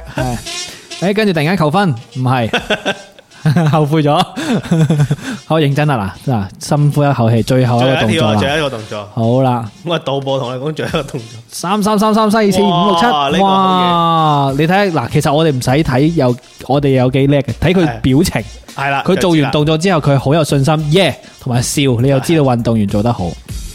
體操都係咁樣噶啦，你睇佢完成之後笑唔笑得 出，你就知佢做得好唔好。真係有啊好多人，好多運動員都係誒好清楚噶嘛，係咪先？我覺得你可以去 TVB 做 解 説啦。係啊，亂咁講啊講唔出講唔出亂咁講。 喂，但係啊啊蕭若蕭若騰好自信喎，好有呢個誒感覺喎，係嘛？啊睇睇下睇下坐盤俾幾分佢係，係即係呢種係呢種個人主觀評分咧，係始終有啲風險嘅。但係咪咁？但係嗰啲有依有據噶嘛，有法可規咁可咁依啊嘛，係咁係係嘛？我哋而家等緊呢個分數出嚟啊！係啦冇各位嗯冇踩出界就 OK 啦，各界係咪好似冇踩各 出？界冇踩出各界。系啊，系啦，哇！喺喺慢鏡底下都能夠承受到呢一個考驗啊，係慢鏡都好好表睇情啊，係 啦，OK。阿蕭玉咧就話我懷疑你係 TVB 龍哥，我係 TVB 鑑哥，係啦，哇！你睇呢個翻騰，隻腿崩得好直啊，係空中轉體完美落地，哇！個腿直嘅。係嘛？條褲好 緊，咁耐都未出分嘅。喂，你而家感受到解说嘅難未啊？喺呢一感等受到啊等分嘅時咁候啊，要等翻嘅時候係啊，揾啲嘢要講，係啊，你睇下佢表情，哇，相當有自信，拍咗幾下手，係啊，數下係啊一二係啦，豎三四，起大拇指啦，上樓各咋，位應係該冇啊問題啊。冇問題啦。教練員亦都喺隔離為佢吶喊助威啦，係啊而時候家個鏡頭 pan 咗俾呢個韓國嘅朋友，係啦，韓國朋友， 韓國好高分啊，係韓嘛國？分十四點幾嘅難度分係嘛？定係總分係嘛？好犀利，係啦。好，呢個我哋睇到今年嘅呢個新嘅啊呢個拍攝技術啊啦，啊其實都係廿年前嘅嘢嚟 㗎。佢啲肌肉啦，啲像素都幾差係嘛？係啊，即係我哋講緊嘅就係嗰個子彈時間啊子。彈時間一百八十度即係嗰廿啲年。前大家睇開嗰個奇洛里維斯 嗰種一百八十度避子彈嗰種嗰種鏡頭，哇！拍手啦！哦哇！耶目前排名第三位，十四點七三六嘅分數，嚇唔知啊第三位就我以為第一係啊位添，，排名第三，目前排名第三。而家呢個項目係咩啊？呢個項目係男子自由體操係嘛？自由體操單項嘅，哦，排名第三位嘅，OK。第一係以色列係嘛？第二西班牙，哇！誒兩個都犀利喎嚇，好接近係啦。啊咁啊，三位都係十四點幾分嘅，咁係咪啊好嘢好啊！啦好嘢好嘢加油啊！繼續加油！咁啊，呢個大家係咪一路睇住電視一路聽我哋講呢？發現我哋慢咗幾秒嘅，其 實係因為呢一個形態唔錯啊！即係呢個一路喂一路可以睇電視一路開工係嘛，好享受。大家啱啱入到嚟呢，你而家聽緊嘅係電影考鑑賞嘅呢一個星期天嘅下午啊，然之後我哋就喺度呢個講奧運嘅話題之餘呢，亦都係同大家講一講呢啲運動片嘅電影嘅運動主題嘅電影。啱先我哋已經數咗好多出啦。哇！喺我哋都估唔到時間花咗咁多啊！咁啊，跟住落嚟快快脆脆，我哋啱先講完《翻滾吧男孩》呢，其實係一出誒三部曲電影嚟嘅，大家都一定聽過《翻滾吧阿信》啦，係嘛？即係永遠相信夢想 嗰個阿信係嘛？ 因為世界上真係好多阿信，真係好多啊有洗碗嘅阿 信，即係個日本嘅嗰個女企業家，亦都有唱歌嘅阿信，阿信有兩個添，係 係嘛係嗯係仲有呢個翻滾嘅阿信呢，就係彭于晏啦，係咪？咁啊，體操小王子呢一出據聞都係有背後嘅故事嘅，好似係。係有真係故事啊喎，呢個導演啊，林玉賢呢，就係喺睇到阿哥哥林玉信嘅誒細個嘅時候嘅照片啊，就就有呢一個念頭，因為阿林玉信呢，即係嗰個誒、呃、導演嘅阿哥呢，細個呢就係呢一個台灣嘅代表隊嘅體操選手嚟嘅，咁啊得到咗呢個台灣嘅跳馬冠軍嘅。咁所以呢，佢就拍咗三部曲嘅嘅電影呢，就講佢阿哥嘅故事嘅，係嘛？而且呢部電影比較得意，佢用係 DV 嚟拍，吓，真係㗎？係啊，佢用 DV 嚟拍，咁 D V 現係場啦，哦就即係用咗百幾萬台幣吧，最後咁係啊，因為佢用 DV 嚟拍，然後用用蘋果電腦嚟剪嘅，平，哇！但係呢出片啊，即係翻滾吧阿信咧，我當時我都特睇登咪得。男孩，哦，男孩第係一男第孩一部就第一部係啊即係叫紀因為錄佢片啊咁係樣。記錄佢哥哥係嘅嗰個事情。咁應該就係第一部就有咗一個基礎之後咧，就邀請彭于晏就拍一個即係演繹版啦，係咪？即係事隔咗六年之後，喺二零一一年拍咗《翻滾吧阿信》，所以呢一個《翻滾吧阿信》已經係《翻滾吧男孩》嘅第二集。第第二集啦，可以咁講啦，係啦。我好記得佢有一句台詞就係、爸爸說只要倒立，眼淚就不會流下來。哇，幾咁感動！啊 跟住同柯佳嬿係嘛？係咪柯佳嬿接線女生係嘛？我冇記錯，係咪柯佳嬿啊？诶，唔係 喎。anyway，anyway，係唔係佢啫？係凌晨西，係凌晨西。哦，sorry，OK，、好啦，咁啊，跟住落嚟咧，诶、其實诶，仲、有頭文字 D 喎。哇！呢部呢部呢，即系我都費細講啊，只不過係一隻好期待有二，二係嘛？但系而家睇落嗰班人應該都好難拍二，應該冇可能㗎啊係啦嗰班人咧湊唔齊一齊係嘛？系啊，有啲人又唔唔可以出現 啦，啊有啲人就即係應該都睇人都唔係好掂啦，係啦，系睇型我掂啊，成日飲啲甜嘢。系。啊，有啲好人啊顧住湊仔咁，咁就就係啊跟住落嚟啦，繼續啦，我哋嘅最後嘅時間，其實已經進入到二零零五年之後呢，有好多運動電影嘅，有一出呢，大家聽名字呢，可能都估唔到嘅。嗱，先喺嗰出之前，我哋先睇下呢出，因為佢都係香港片，《流浪漢世界盃》哇！呢出真係未聽過，港產片嚟嘅，二零零九年嘅公映㗎吓，講緊一個街頭露宿者啊組成嘅曙光足球隊去參加無家者世界盃嘅事蹟，即係流浪漢世界盃嘅事蹟喎。有呢個賽事我都係第一次聽。好、我哋嘅呢個蕭若騰嘅最終嘅成績係排攞到銅牌嘅，哦恭喜晒！耶耶靚仔叫叫先，快啲出嚟啊，靚仔！靚仔，你哋一時間準備唔切，哦耶！其實運動員攞獎牌咩顏色都好咧，都係佢哋即係呢一個辛勞啊、鍛炼啊嘅一個成果嚟嘅。嗯所以我哋都係支持佢哋啦，應該係冇錯嘛，好應該為佢哋繼續呐喊啊！咁啊，呢、一個最後繼續數落去啦，诶、唔係最後啊，係繼續數落去，诶、去到一出呢個名呢，好特別啦，咦，唔見咗嘅。呢一出片嘅片名呢，聽名字啊，你可能係完全，哎呀，已經去到呢度啦，係完全估唔到佢講 咩嘅。啊二零一六年嘅印度片叫做。打死不離三 父女。大家估唔估到係邊部電影？打死不離三父女，啊印度片嚟嘅，係啦，我哋再講多一兩部就算數啦啊！係啊，因為中間嗰啲一講啲名，大家都知啊，咩激戰啊，我哋啱先講咗啦，係破嘛？風啊，破風啊，咦，全力扣殺，大家應該都有記有印象啊嘛？林敏聰嘅啊，講打羽毛球嘅，仲有性別之戰啊，即係之前打網球啊嗰一個都傳奇嘅故事。摔跤係啦，啊，摔跤爸爸爸啱先講過嘅，咁呢個香港翻譯咯，打死不離三父女係嘛？係哦，好嘢，好啦，照過啦咁樣。其實有一出我想提一提嘅，就係二零一二年嘅一出誒、呃港產片。講一個誒好、少人感覺佢會拍成電影嘅運動嘅，叫高舉愛。大家要唔要估下？你估下，左考，高舉愛。你係咪已經睇到答案啦？咁 你因為咧，如果高舉愛咧，有個舉字有舉字嘅話，唯一就估到係都啱誒喎，舉重咁樣。係喎，冇錯，係係一出講舉重嘅電影。其實講舉重嘅電影真係好少啊，仲要係講女子舉重嘅，女主角係誒江若琳嘅，係咪啊？江依晴係啦，佢嘅另一個名啊，係咪係啦，江若琳啊，咁啊飾演一個誒、呃女子舉重選手嘅，咁啊相當少見嘅女子舉重片啊，咁呢出我未睇過嘅，但係留意下，大家可以睇下。好啦，咁啊數嚟數去都誒、呃、進入近年嚟嘅，可能大家就熟悉得更多噶啦，一啲誒、呃新嘅運動電影，好似之前我有喺宵夜檔介紹過嘅誒、呃花樣女王》啦，即係嗰一出滑冰嗰出啦，係嘛、誒、呃香港嘅運動片都仲有二零一八年嘅《逆流大叔》啊，係啦，有冇睇過啊？各位，《逆流大叔》係嗰一班中年男人去爬龍舟嘅。 係呢、個亦都少見嘅，爬龍舟嘅片係係嘛啦？中年男人爬仲要爬龍舟，咁啊跳舞都算係運動喎、街舞喎、狂舞派都算喎、係嘛？即係就是遮胡，啊！二零二一年今年最新嘅一出叫做《一秒拳王》嘅， 係啦，大家有冇聽過呢？呢出我都冇聽過係咪一拳超人嘅嘅呢啲食住個勢咁食樣啊。制？ anyway 啦，咁啊，啱先我哋已經數咗一大輪啦，關於呢個喺誒誒歷史上啊一一部分嘅運動電影嘅呢個名字啦，咁樣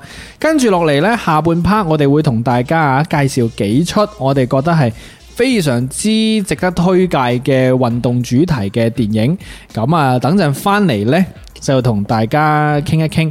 如果你心目中覺得有一啲好經典、好好睇嘅運動電影，你都可以打字話俾我哋聽啊，推介俾大家。等陣翻嚟見。喂，咁街，今日有咩戲睇啊？嘿呀嘿呀嘿嘿呀嘿呀嘿呀，哇！我尋日睇咗出戲啊，簡直嘥錢啦，唔好去睇。咁難睇咩戲啊？戲呀嘿呀嘿呀嘿，戲夠未你？哦夠啊！咁早口你睇咗咩戲啊？哦，咪就係嗰出戲啊戲啊戲戲啊戲啊戲。哦，過濾爛片，為你慳錢。尷尬，早考電影考鑑賞，每月一至兩期，唔會劇透你，入群有驚喜。期期送戲飛啊！哇，會唔會太押韻啊？最緊要勁啊嘛！嘿呀嘿呀嘿嘿呀嘿呀嘿，嘿嘿呀嘿呀嘿呀嘿，電影考鑑賞，電影考咁想，考鑑賞，電影考鑑賞。哇！累未啊？搞掂。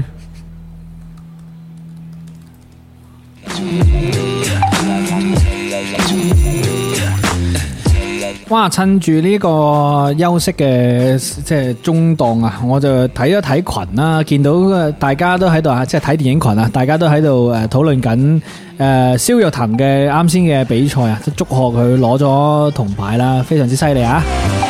咁啊，跟住落嚟呢一 part 呢，我哋就會同大家叫做細細的介紹幾部啊，咁啊運動主題嘅電影，呢啲電影呢，都算係相當之有名氣嘅有部分，咁啊，但係有一啲呢，就叫做識。誒、叫做一定程度上小眾，但係都算係誒、應該俾人比較多人聽過㗎啦。咁啊，一講到運動電影，大家心目中你哋覺得啊比較經典嘅，除咗啱先你誒、我哋已經提到嘅一啲之外啦，仲有冇啲滄海遺珠可以同大家介紹下呢？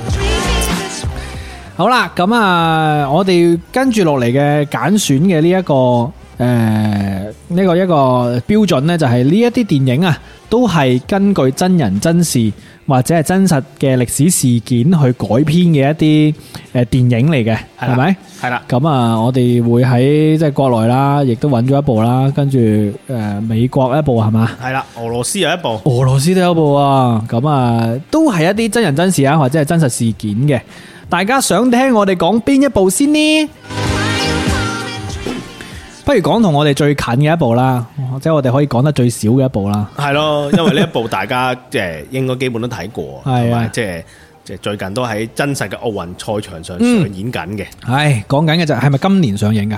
誒唔係，係二零年哦，係係喎。上一年上映嘅。系啦，咁啊呢一出，老實講喺國诶、国產片嚟講呢運動電影着實唔算太多，即係老老实讲，香港市場上邊嘅呢一個運動電影都可能都仲密啲啊，係啊，即係拍得密啲啊咁樣。咁所以呢一出呢，算係近年嚟諗緊，即係關注度大好多嘅一出運動片啦。應該係近年嚟最高關注度嘅運動電影。係啦，即係國內計啊，冇錯，講緊嘅呢，就係二零二零年嘅奪冠啦。亦都叫做中國女排啊。系啦，咁啊呢一出呢，就我哋之前有冇考鑑賞有冇講過？誒、呃好似稍為有提到過一下吧，睇題咁就得係啦，係咪有提到，即係老實講，從電影嘅角度，佢都係即係技實，係咪算唔算技實？技實類啦，轉機算類啦係，傳記類啦，傳記類啊係都係要影群體傳 記啦，係啊，咁啊，即係好多嘢就即係講嚟都係咁噶啦， 係嘛？咁啊，呢一出片我相信好多人都睇咗嘅。係嘛？係因啦為之前就係呢一個熱度好高啦，咁啊講述咗呢個中國女排嘅呢一個誒從從改改制嘅開始啊，一路去到征戰里約奧運嘅一段咁樣嘅時間段嘅一個故事啦。咁啊，今年嘅奧運呢，大家見到嘅嗰班隊員呢，其實同嗰出戲入邊嘅嗰個誒隊員呢個名單差唔多嘅，嗯，係嘛？係所以個感覺有啲強烈啦係啊，即係睇完嗰出戲，哇，好熱烈啊，好澎湃啊！跟住睇奧運今年嘅表現，咁啊可能有啲落差啦，嗯呢、個都不能夠不承認嘅一個事實啊。係啊，咁啊，個中因由我哋唔講咁多啦，講翻出電影本身先，係啦，我咁哋呢部電影係。咁就你繼續啦，呢出電 影佢係根據即係我哋今日嘅標準就係真人真事改編啦，係啊主要關注就係誒佢喺里約即係高潮位置就係奧運誒里約奧運嘅嗰場比賽啦，係係嘛？咁啊嗰場比賽我睇幕後嘅呢啲花絮呢，佢係有誒一開頭係仲嘗試揾翻對手啊。即係相同嘅演員，誒、相同嘅球員嚟球員一齊做啊嘛。咁當然揾唔到啦，只能夠揾一啲誒誒，即係類似嘅球員啦咁樣。係然之後現場觀眾亦都係為咗還原當其時嘅呢個巴西主場嘅嗰種 feel 啊，亦都揾咗好多即係呢、個誒、疑似巴西裔嘅一啲 觀眾喺國度外。演員係嘛，喺度還原。咁同埋佢呢，亦都有用到一啲即係真實嘅比賽畫面，同埋呢一個誒誒誒，呃即係電影嘅畫面去誒、呃互相切換嘅一個咁樣嘅手法啊嘛，係有一種真假莫辨嘅感覺。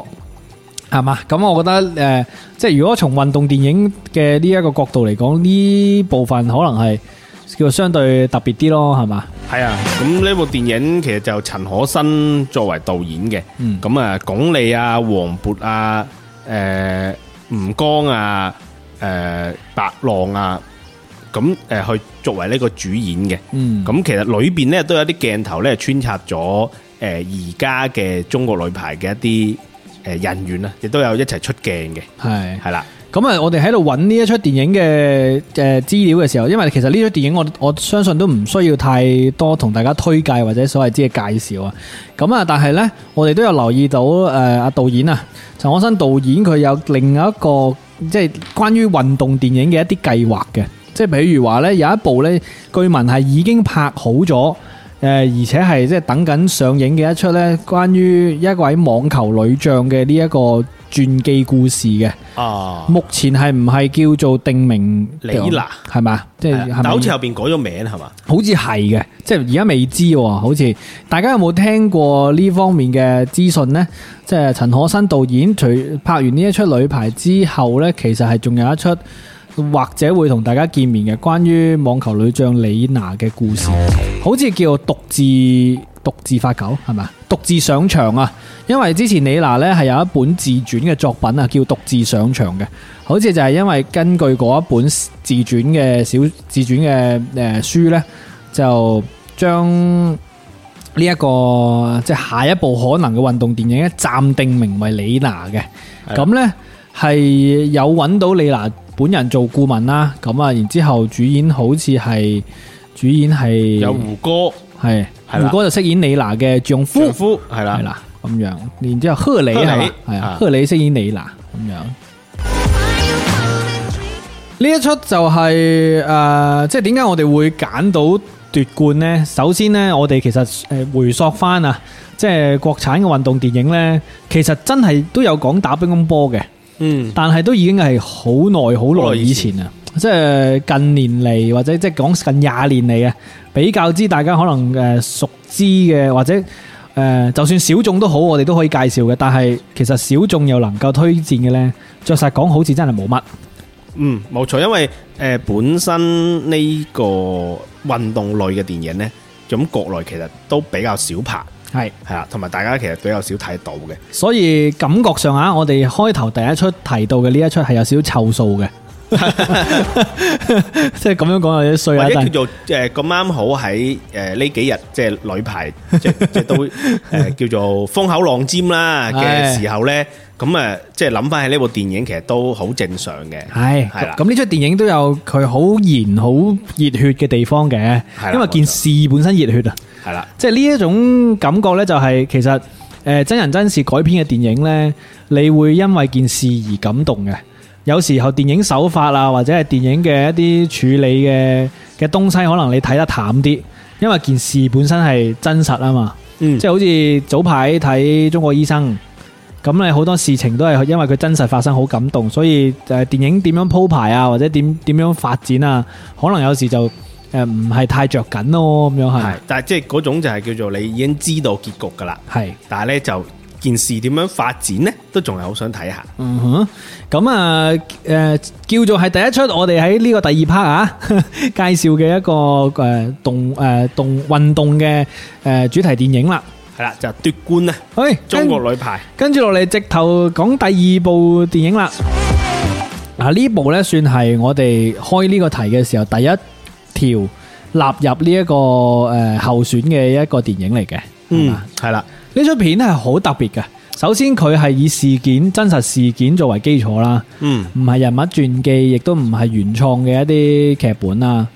呢件事本身亦本身已經好有好有話題性。係啊，好有可聽性、可睇性啊。係啦，好啦，開估啦，好啦，呢部電影就係誒二零一七年啊，俄羅斯嘅電影，嗯絕殺慕尼克》。喂，事件本身都發生咗好耐之前啊，係啊，事件發生嘅話，其實咧呢個電影咧係根據真實故事或者叫做傳奇故事改編嘅，係係講緊一九七二年嘅德國慕尼克奧運會嘅籃球決賽裏邊呢，就前蘇聯啊，當時都唔係叫俄羅斯，係叫前蘇聯啊，嗯就打敗咗保持三十六年。全勝紀錄嘅美國隊嘅故事，即係簡單啲嚟講，你可以理解成為中國男籃打贏咗美國夢之隊，係嚇大一概件係咁嘅意思。幾咁黐線嘅事，系啦，咁而且咧，佢係即係好戲嘅性一點咧，就在於係喺比賽結束之前啊，剩翻好少嘅時間，美國隊其實已經開始慶祝緊嘅，係但係最後咧，俾呢個俄誒蘇聯係。嘅呢個球隊絕殺咗，呢個就係籃球比賽最得人驚同埋大家最興奮嘅事，就係、絕殺啦！係啦，最後零點幾秒嗰啲。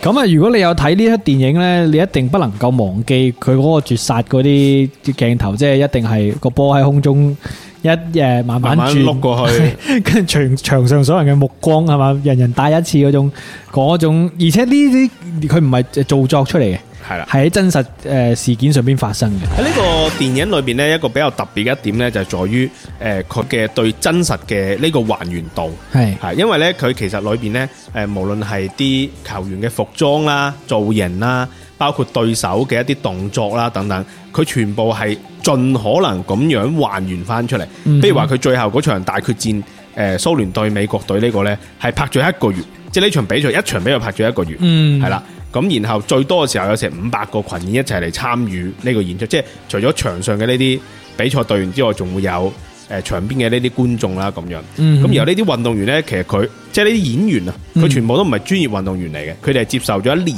一年時間嘅呢個籃球訓練，係係啦。咁同埋佢拍攝嘅時候，導演為咗有嗰種即係現場睇比賽嘅感覺啊，係佢係誒開咗六台 camera，係就好似我哋平時睇電視呢個體育比賽轉播咁樣，嗯就用呢種方式去拍。嗯咁所以呢，係誒好唔錯嘅嘅，即係好好多細節上面嘅嘢，嗯包括佢誒、呃就算係即係佢，因為蘇聯隊係一隊一一隊一隊咁淘汰入去入到決賽啊嘛，係佢連其他國家嘅呢啲隊服呢，都係盡力還原翻當時嘅嗰、個、呃、即係服裝嘅設計嘅，咁、嗯所以好睇得出就確實呢部電影，我當年睇嘅時候呢，都好入戲，係。即係好好即係感覺哇，好似真係翻翻嗰個年代啊嘅嗰種嗯嗰種感覺。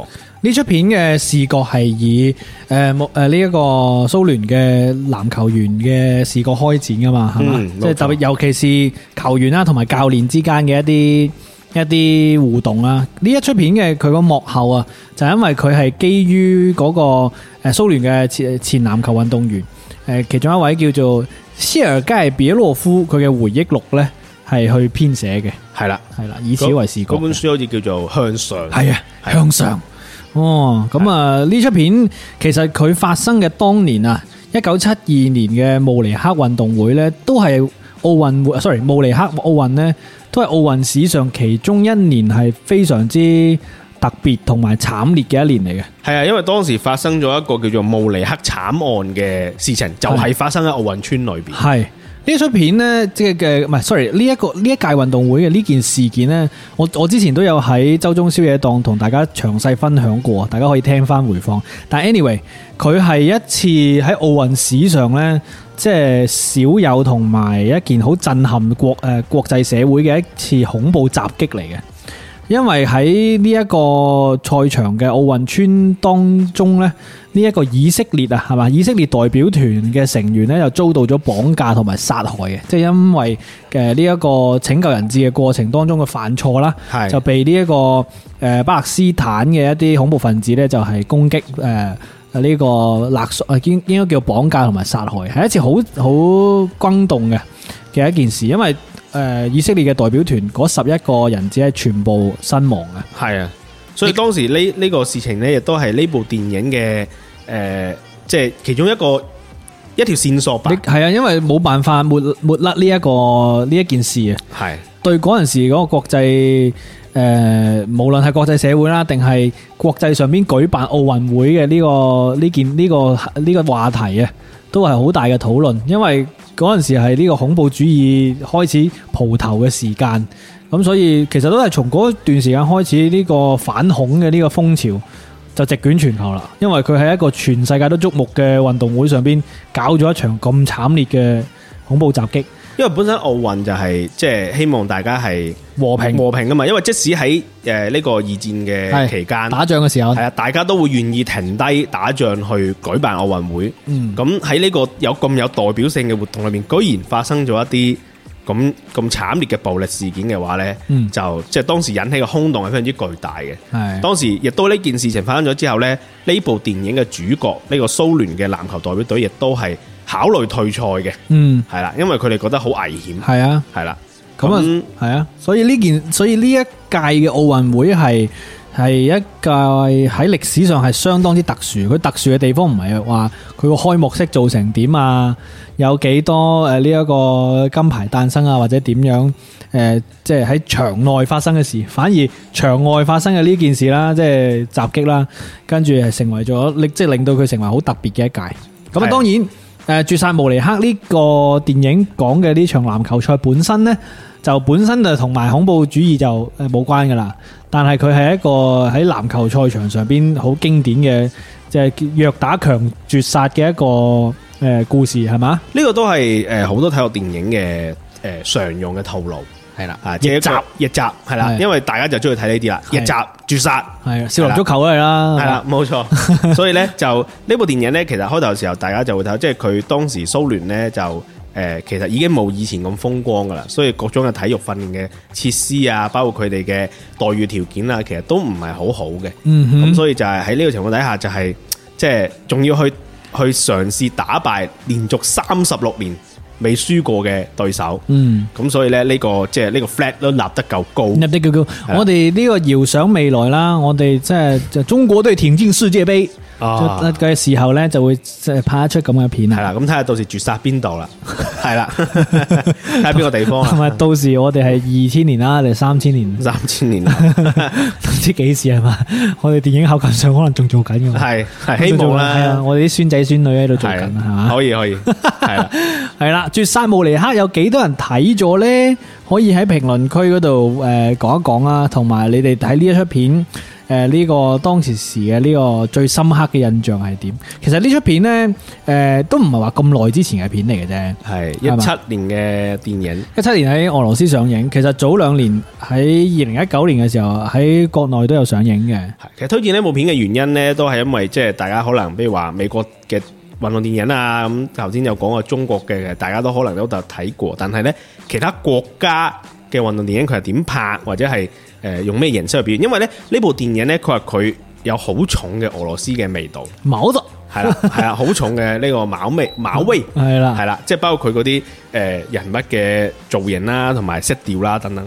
好好硬核好硬啊係啊，係係好硬啊啊，呢個都係即係誒唔同地方嘅電影文化真係有好大嘅差別，但係誒唔影響你去欣賞佢嗰個事件本身啊。呢係件事本身就已經好有戲劇性啦，係咪先呢？件事本身好有戲劇性，然後佢呢件事衍生出嚟嘅好多事件呢，其實都幾有意思，可以同大家分享一下。啊哈就係話誒嗰一次，即係大家都知道結果啦，就係、蘇聯隊贏咗啦。係咁，然後呢，美國呢隊美國隊呢係唔承認呢個結果嘅，係所以佢哋喺頒獎時刻呢係消失咗，係佢哋冇去攞呢份銀牌，離並且場抗議，係啦，並且要求唔可以去補領呢一塊銀牌，所以呢塊銀牌呢，而家仲保存喺瑞士嘅奧林匹克博物 館裏邊，係啦，幾時嚟攞啊？四十七，年啦已經，係啊冇人去攞呢塊銀牌咁樣。仲喺個快遞櫃入邊，冇錯哦哦，然後呢，同時呢，即係大家而家好熟悉㗎啦，美國嘅籃球隊都被被稱為呢個夢之夢之隊隊，係嘛啊咁其實亦都係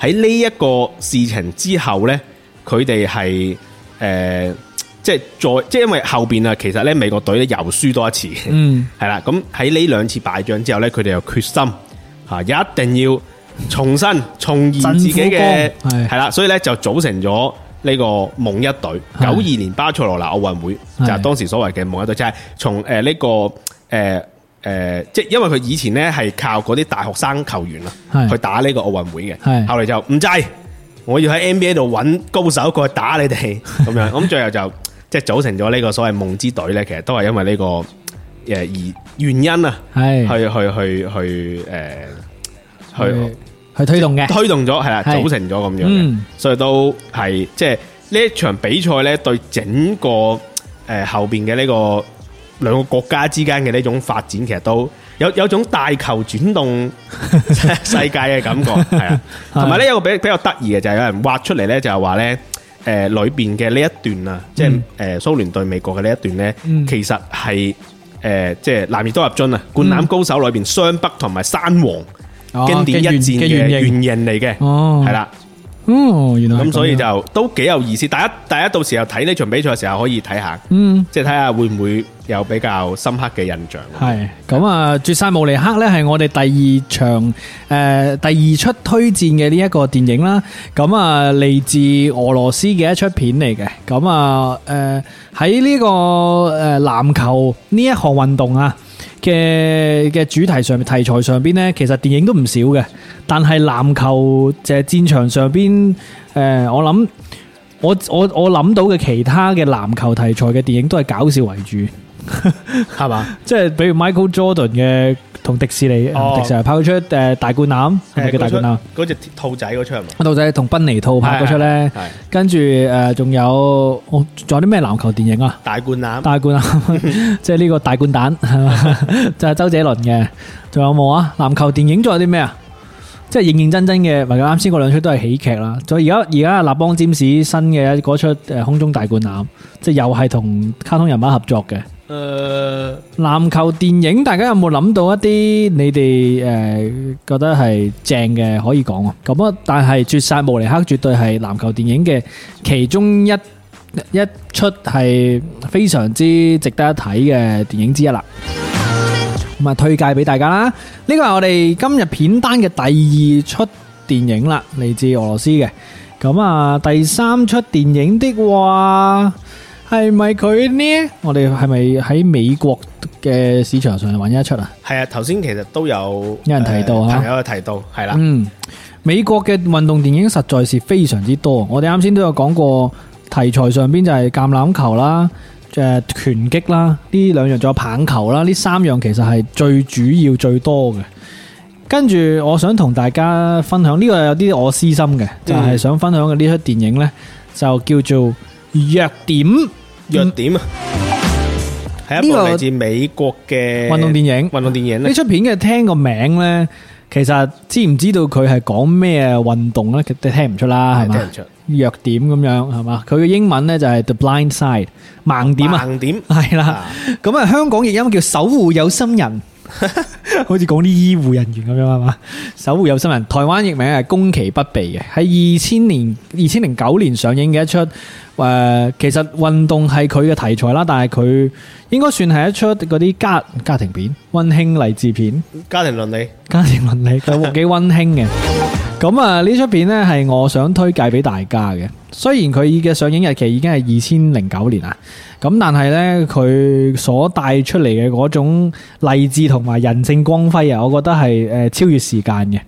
咁啊，具體係講啲咩事件嘅呢？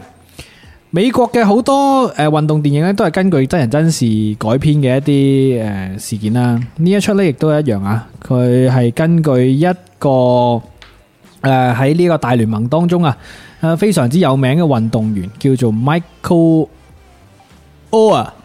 Michael Orr Michael Orr Michael Orr，咁啊啊係啦，誒呢個 Big Mike 啦咁樣，即係係曾經係為呢一個密西西比大學效力嘅一個球員。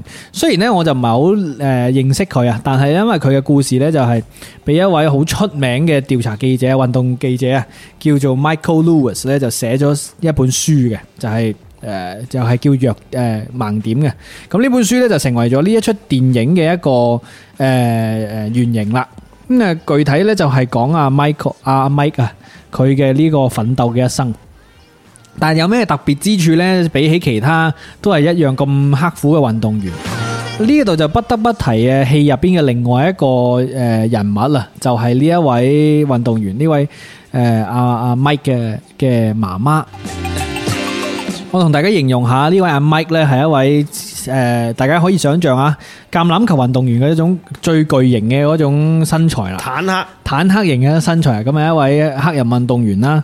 而呢一位佢嘅阿媽，其實唔係佢真正嘅阿媽嚟嘅，係叫做收養佢嘅一位養母咁樣。嗯，咁唔係細細個就收養佢啦，係佢好大個已經中學嘅時候，係啊，先去收養佢嘅。咁啊，點解會收養佢呢？其實我唔想劇透嘅，我想大家自己誒睇呢出戲當中嘅嗰個過程，因為好能夠展現到一個誒、呃一個即係充滿愛心嘅一個人咁樣啦，咁樣係充滿愛心嘅有錢人啦咁樣， 有咁嘅能力。咁啊，而我覺得最能夠傳遞嘅一個意義係咩呢？因為橄欖球呢，有一啲位置呢就係負責跑嘅，有啲第二位置係負責傳波嘅。而仲有一種位置咧，就係負負責保護其他嗰啲要跑要傳嗰啲人啦。嗯，而阿 Mike 咧，佢做嘅位置就係呢種位置啦。佢就係要保護人嘅，要攔截一啲可能存在嘅危險。咁佢人生呢，就係、因為佢受到保護，然之後咧佢就要開始保護一啲其他人，即係將呢個善良啊傳遞落去，然之後誒、呃去呢、個即係激勵自己咁樣啦。講到好虛，因為我唔想透露啲劇情啊。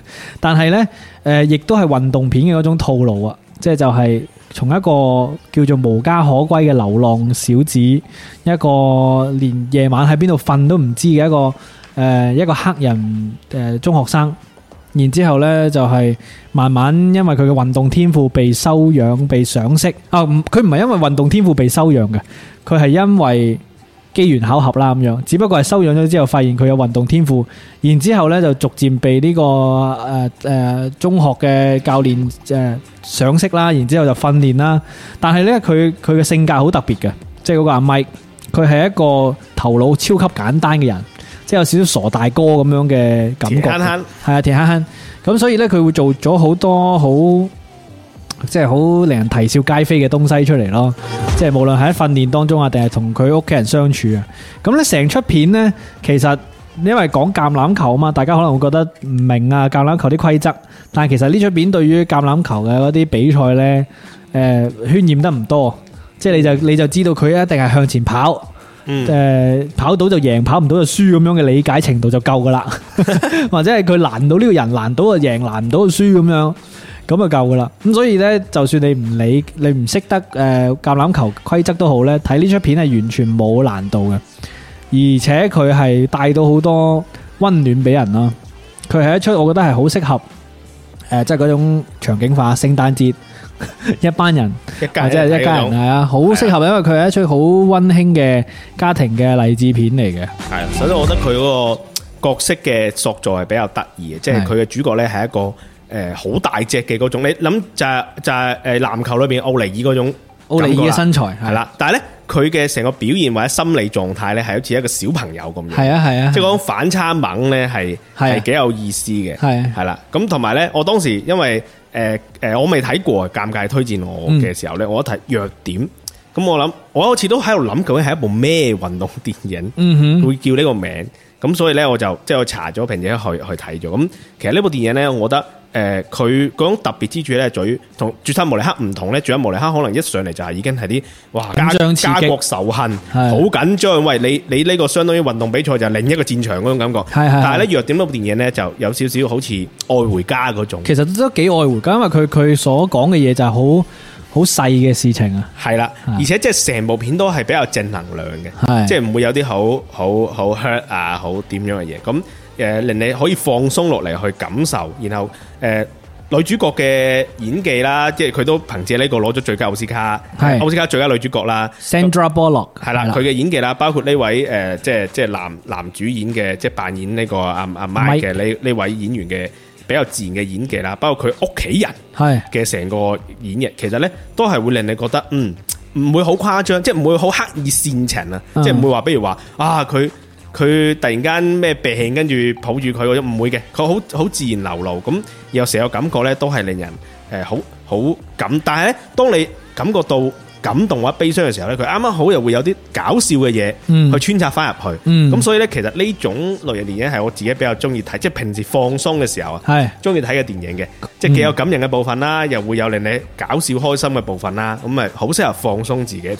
係啊，而且佢唔係即係你你講得好啱呢個對比，佢就唔係嗰種緊張刺激嘅嘅運動片，嗯即係以誒運動個比賽作為核心，佢其實係以家庭啊或者係個人成長作為核心嘅，只不過佢嗰個題材就係打橄欖球啦。嗯，咁我覺得誒、呃即係又亦都未至於話誒、你對橄欖球唔認識就唔睇得呢出片，即即係係我都唔識橄欖球，係但我睇係完全冇係啊冇問題冇問題嘅。而係啦之餘有可能令到你認識咗少少橄欖球嘅，即係係佢啦都有講到少少嘅，有少少嘅，即係起碼點同樣埋本身佢呢個名即係應該直日咧應該係盲點嘅，係唔應該係弱點嘅。係咁盲點本身其實都係橄欖球嘅一個術語嚟，係啊係啊，係啦。即係就係佢要要阻擋嗰啲誒對方球員嘅時候嘅嘅某一啲誒、呃、戰術啦咁樣啦係。好啦，咁啊呢出片呢，誒、我諗應該算係比較多人聽過嘅。嗯，即係雖然時間比較耐啊，因為佢都喺奧斯卡金像獎上邊都有，因為女主角有提名，亦都獲得咗呢個最佳女主角嘅，憑呢出片。冇錯。咁係相當之好睇嘅。咁啊，呢出片就推薦俾大家啦，一出温馨嘅誒運動誒勵志片弱 Oh, 點。弱點啊！二零零九年美國嘅電影， Oh yeah！咁啊，按照計劃呢，我哋今日係會介紹呢三出片嘅。嗯呢三出片呢，老實講就係誒唔算話太小眾，因為三出都係誒好多人聽過啦。係啦，包括呢個好多人誒鍾意啦國產嘅奪冠啦，啊講排球噶啦係，同埋呢個誒俄羅斯嘅電影《絕殺慕尼克》講籃球噶啦，係係啦，同埋呢個誒頭先講嘅呢部美國嘅電影《弱點》啊，係講嘅係呢個橄欖球嘅， 嗯橄欖球有齊晒啦，即係有温馨嘅勵志嘅，係啦，亦都有緊張刺激加國情懷嘅，係啦有國產嘅，有美國嘅，又有蘇聯嘅。有傳記式嘅，即係事件嘅，亦都有誒個個人嘅人嘅，係啦，我哋好似好全面咁樣啦，係嘛係？係啦，咁不齊晒，不過呢，即係誒運動片呢，老實講，因為誒、呃、種類繁多啊，你唔同嘅運動誒項目呢，嗰、個拍攝出嚟嘅嗰個即係故事係真係天同地比，因為你運動都有團體同個人啦，係嘛，都仲有唔同嘅戰場啦，係嘛，即係有啲比賽係。誒、好似弱點咁樣，佢都唔係國際戰場嘅，佢就係街區大學比賽，係學校比賽，係啊，都已經好好聽，好好睇啦。係咁啊誒打籃球啊，仲有打排球啊，國際賽咁樣有另一種 feel。咁啊，呢個就係我哋今日下午嘅片單啦。適逢奧運嘅呢個期間呢，同大家推薦嘅運動片。咁啊，希望大家中意啦。嗯，或者大家如果有咩電影，誒、即係運動類嘅電影嚇，係你覺得誒、我哋講嘅呢啲都唔夠你嗰部把炮，係或者你仲有一部更好睇嘅覺得好嘅，係係可以推薦俾大家嘅，歡迎大家留言係啊，或者係發上嚟，係啦啊同我哋一齊傾下，咁亦都可以歡迎大家加入我哋嘅電影群啦。咁啊，嗯可以點樣加入呢加入我嘅唔係加我嘅微信啊，我已經寫咗上嚟評論區噶啦，亦都喺回放評論區咧有寫。咁啊，大家咧只要添加 Who's 尷尬，然之後備注電影群，我就會拉你入群噶啦。咁啊，奧運仲有一個禮拜喎，大可以家呢段時間入群，就除咗有呢個發夢嘅資源之外呢，仲可以同我哋一齊雲睇奧運，網絡氣氛組係嘛？係啊，網絡氣氛組啊。係啦，咁啊，最後講少少奧運啦，兜兜個尾啦，好係嘛啊？，兜翻個尾。因為講到網絡氣氛組，今年其實大部分感受到嘅氣氛真真係嚟自網絡嘅。係因為老實講，你睇電視啊，都係比較之誒、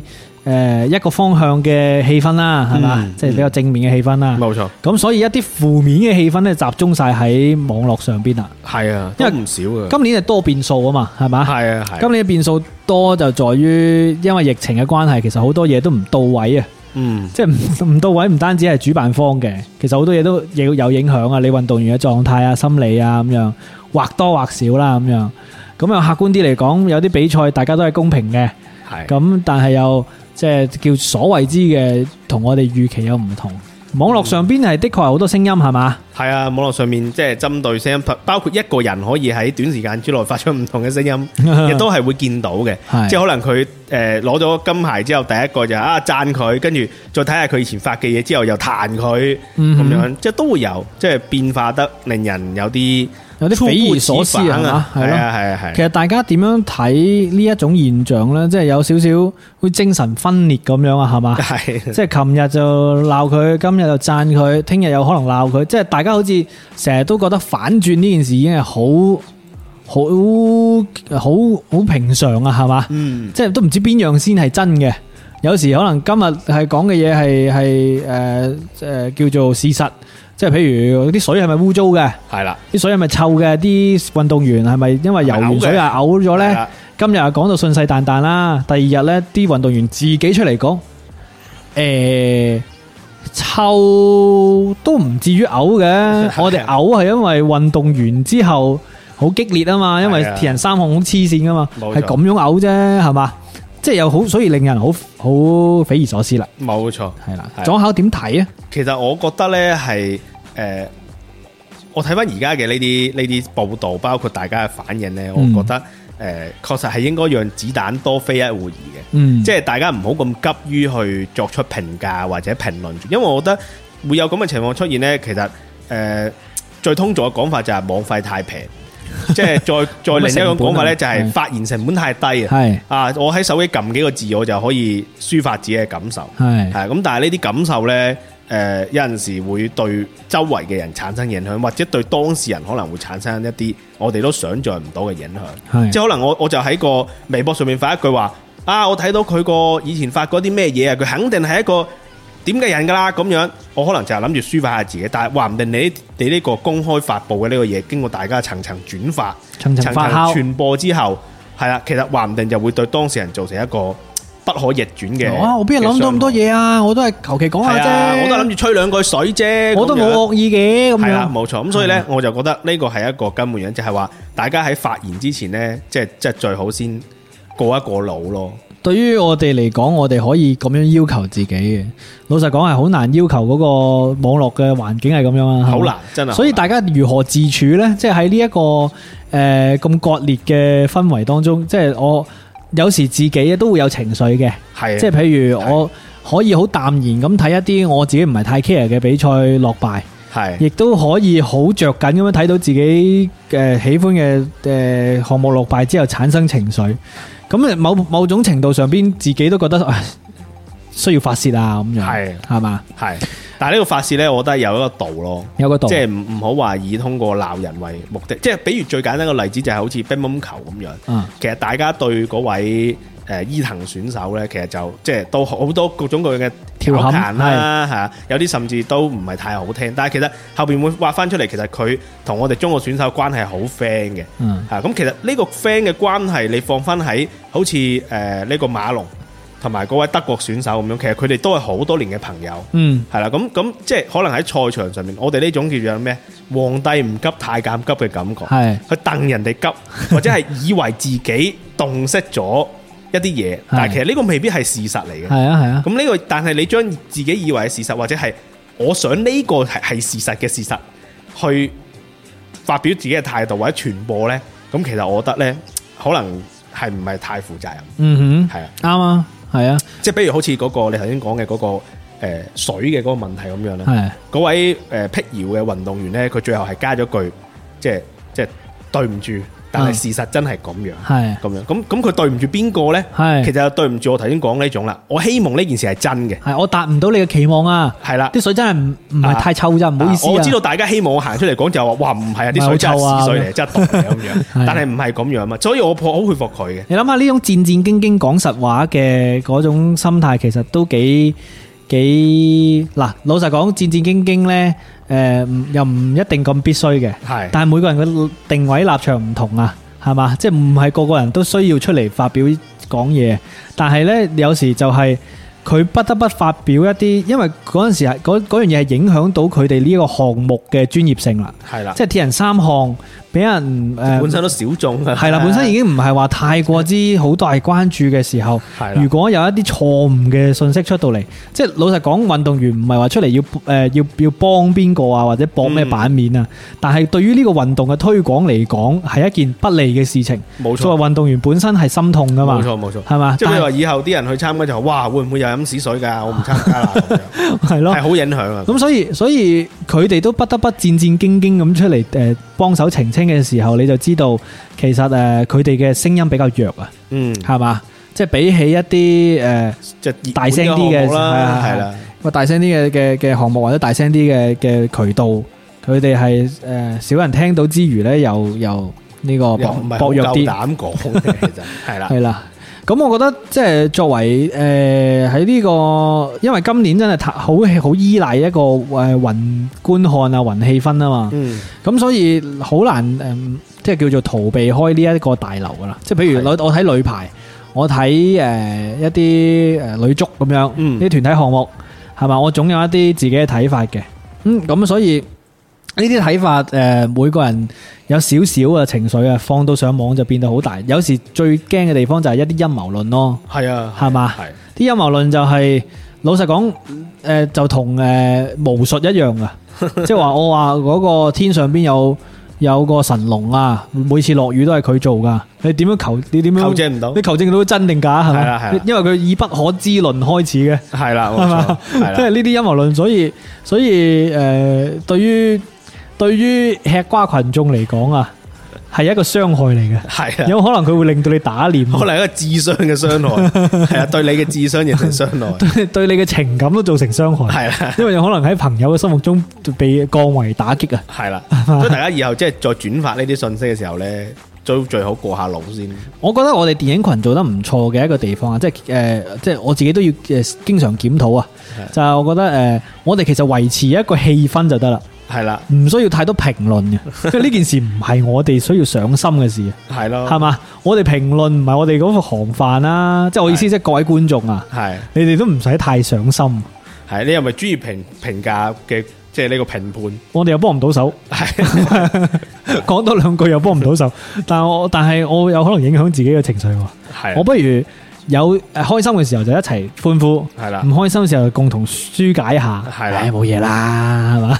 咁啊，我覺得最好啦。同埋有樣嘢就係話，即係我都會發現大家開始唔係話誒咁唯金牌論咯，係係啦，呢點好得意，因為誒、呃即係特別一開始嘅時候咧，有啲人去去挑勤呢個排行榜啊，嗯，因為我哋嘅排行榜咧其實係會先將金牌放喺前邊，係就先計金牌邊個多，再計再總計排總數，總數啊嘛。嗯但係咧美國咧係計總排數嗯，咁樣去計，咁當然啦，呢、個有肯定有啲取巧性嘅地方喺裏邊啦。係咁但係我覺得誒、呃有一句話，我覺得講得好唔錯嘅。中國女排裏邊其實都講咗一句類似嘅説話嘅。誒、呃嗯佢就話誒點解中國人咁在乎輸贏呢？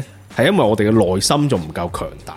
呢句話係當時我喺《中國女排》呢部電影裏面最印象深刻嘅一句説話。嗯咁我哋講翻而家咁樣，其實大家都會講翻哦，其實金牌都唔係話唯一去論衡量標準衡量標準嚟嘅。係啊，中國而家已經強大咗啦，我哋唔再需要話一定要靠一塊金牌去證明自己有幾叻呢個國咁家呢樣，個民族有幾叻咁係樣。咁我覺得其實有少少呼應翻呢個誒説法嘅。係啊咁我覺得都係同意，因為我睇翻誒，呃比如好似體操或者係跳水咁樣。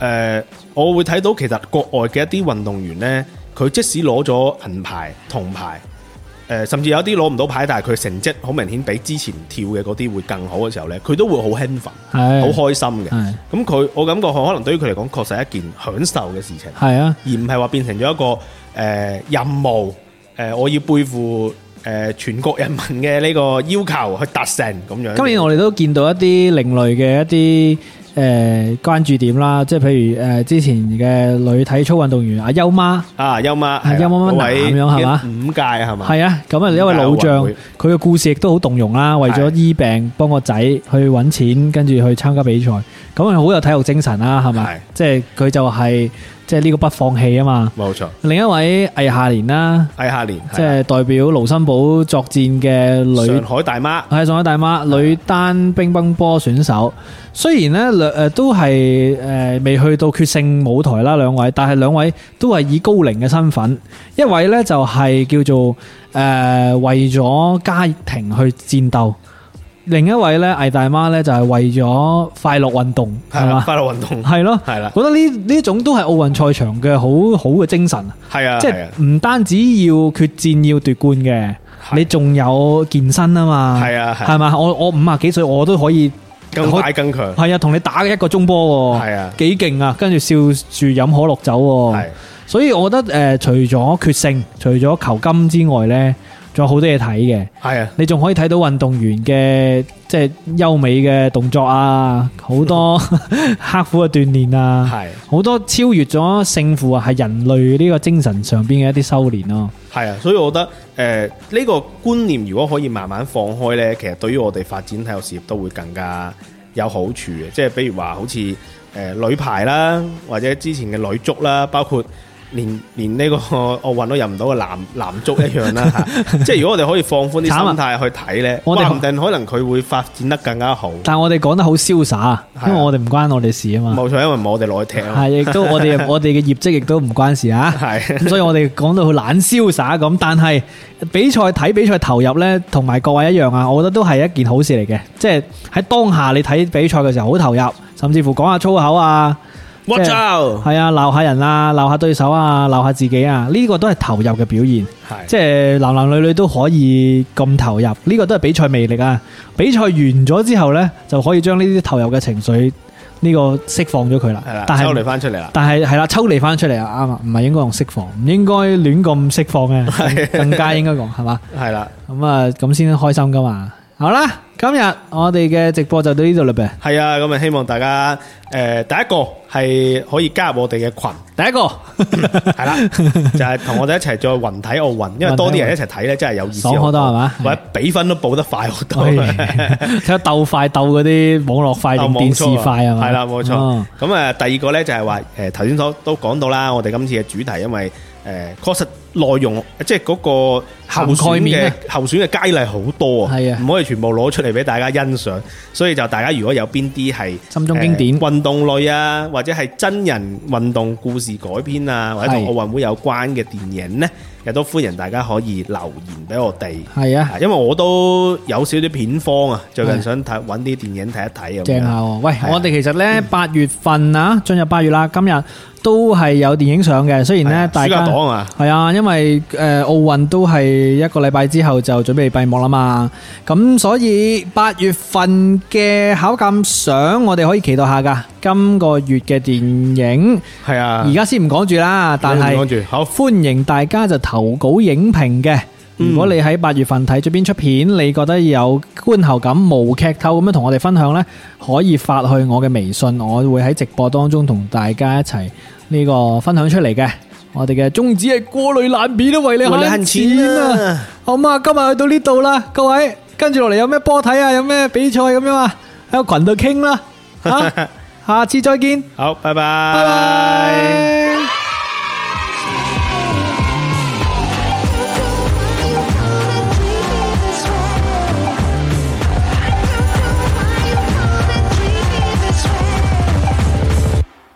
如果你中意本期節目，歡迎你點讚、評論同埋轉發支持。歡迎搜索 FM 五四九九八鑑論界電台，免費收聽直播節目。搜索微信 Who's 尷尬 W H O S G A A M G U Y 加入院友群。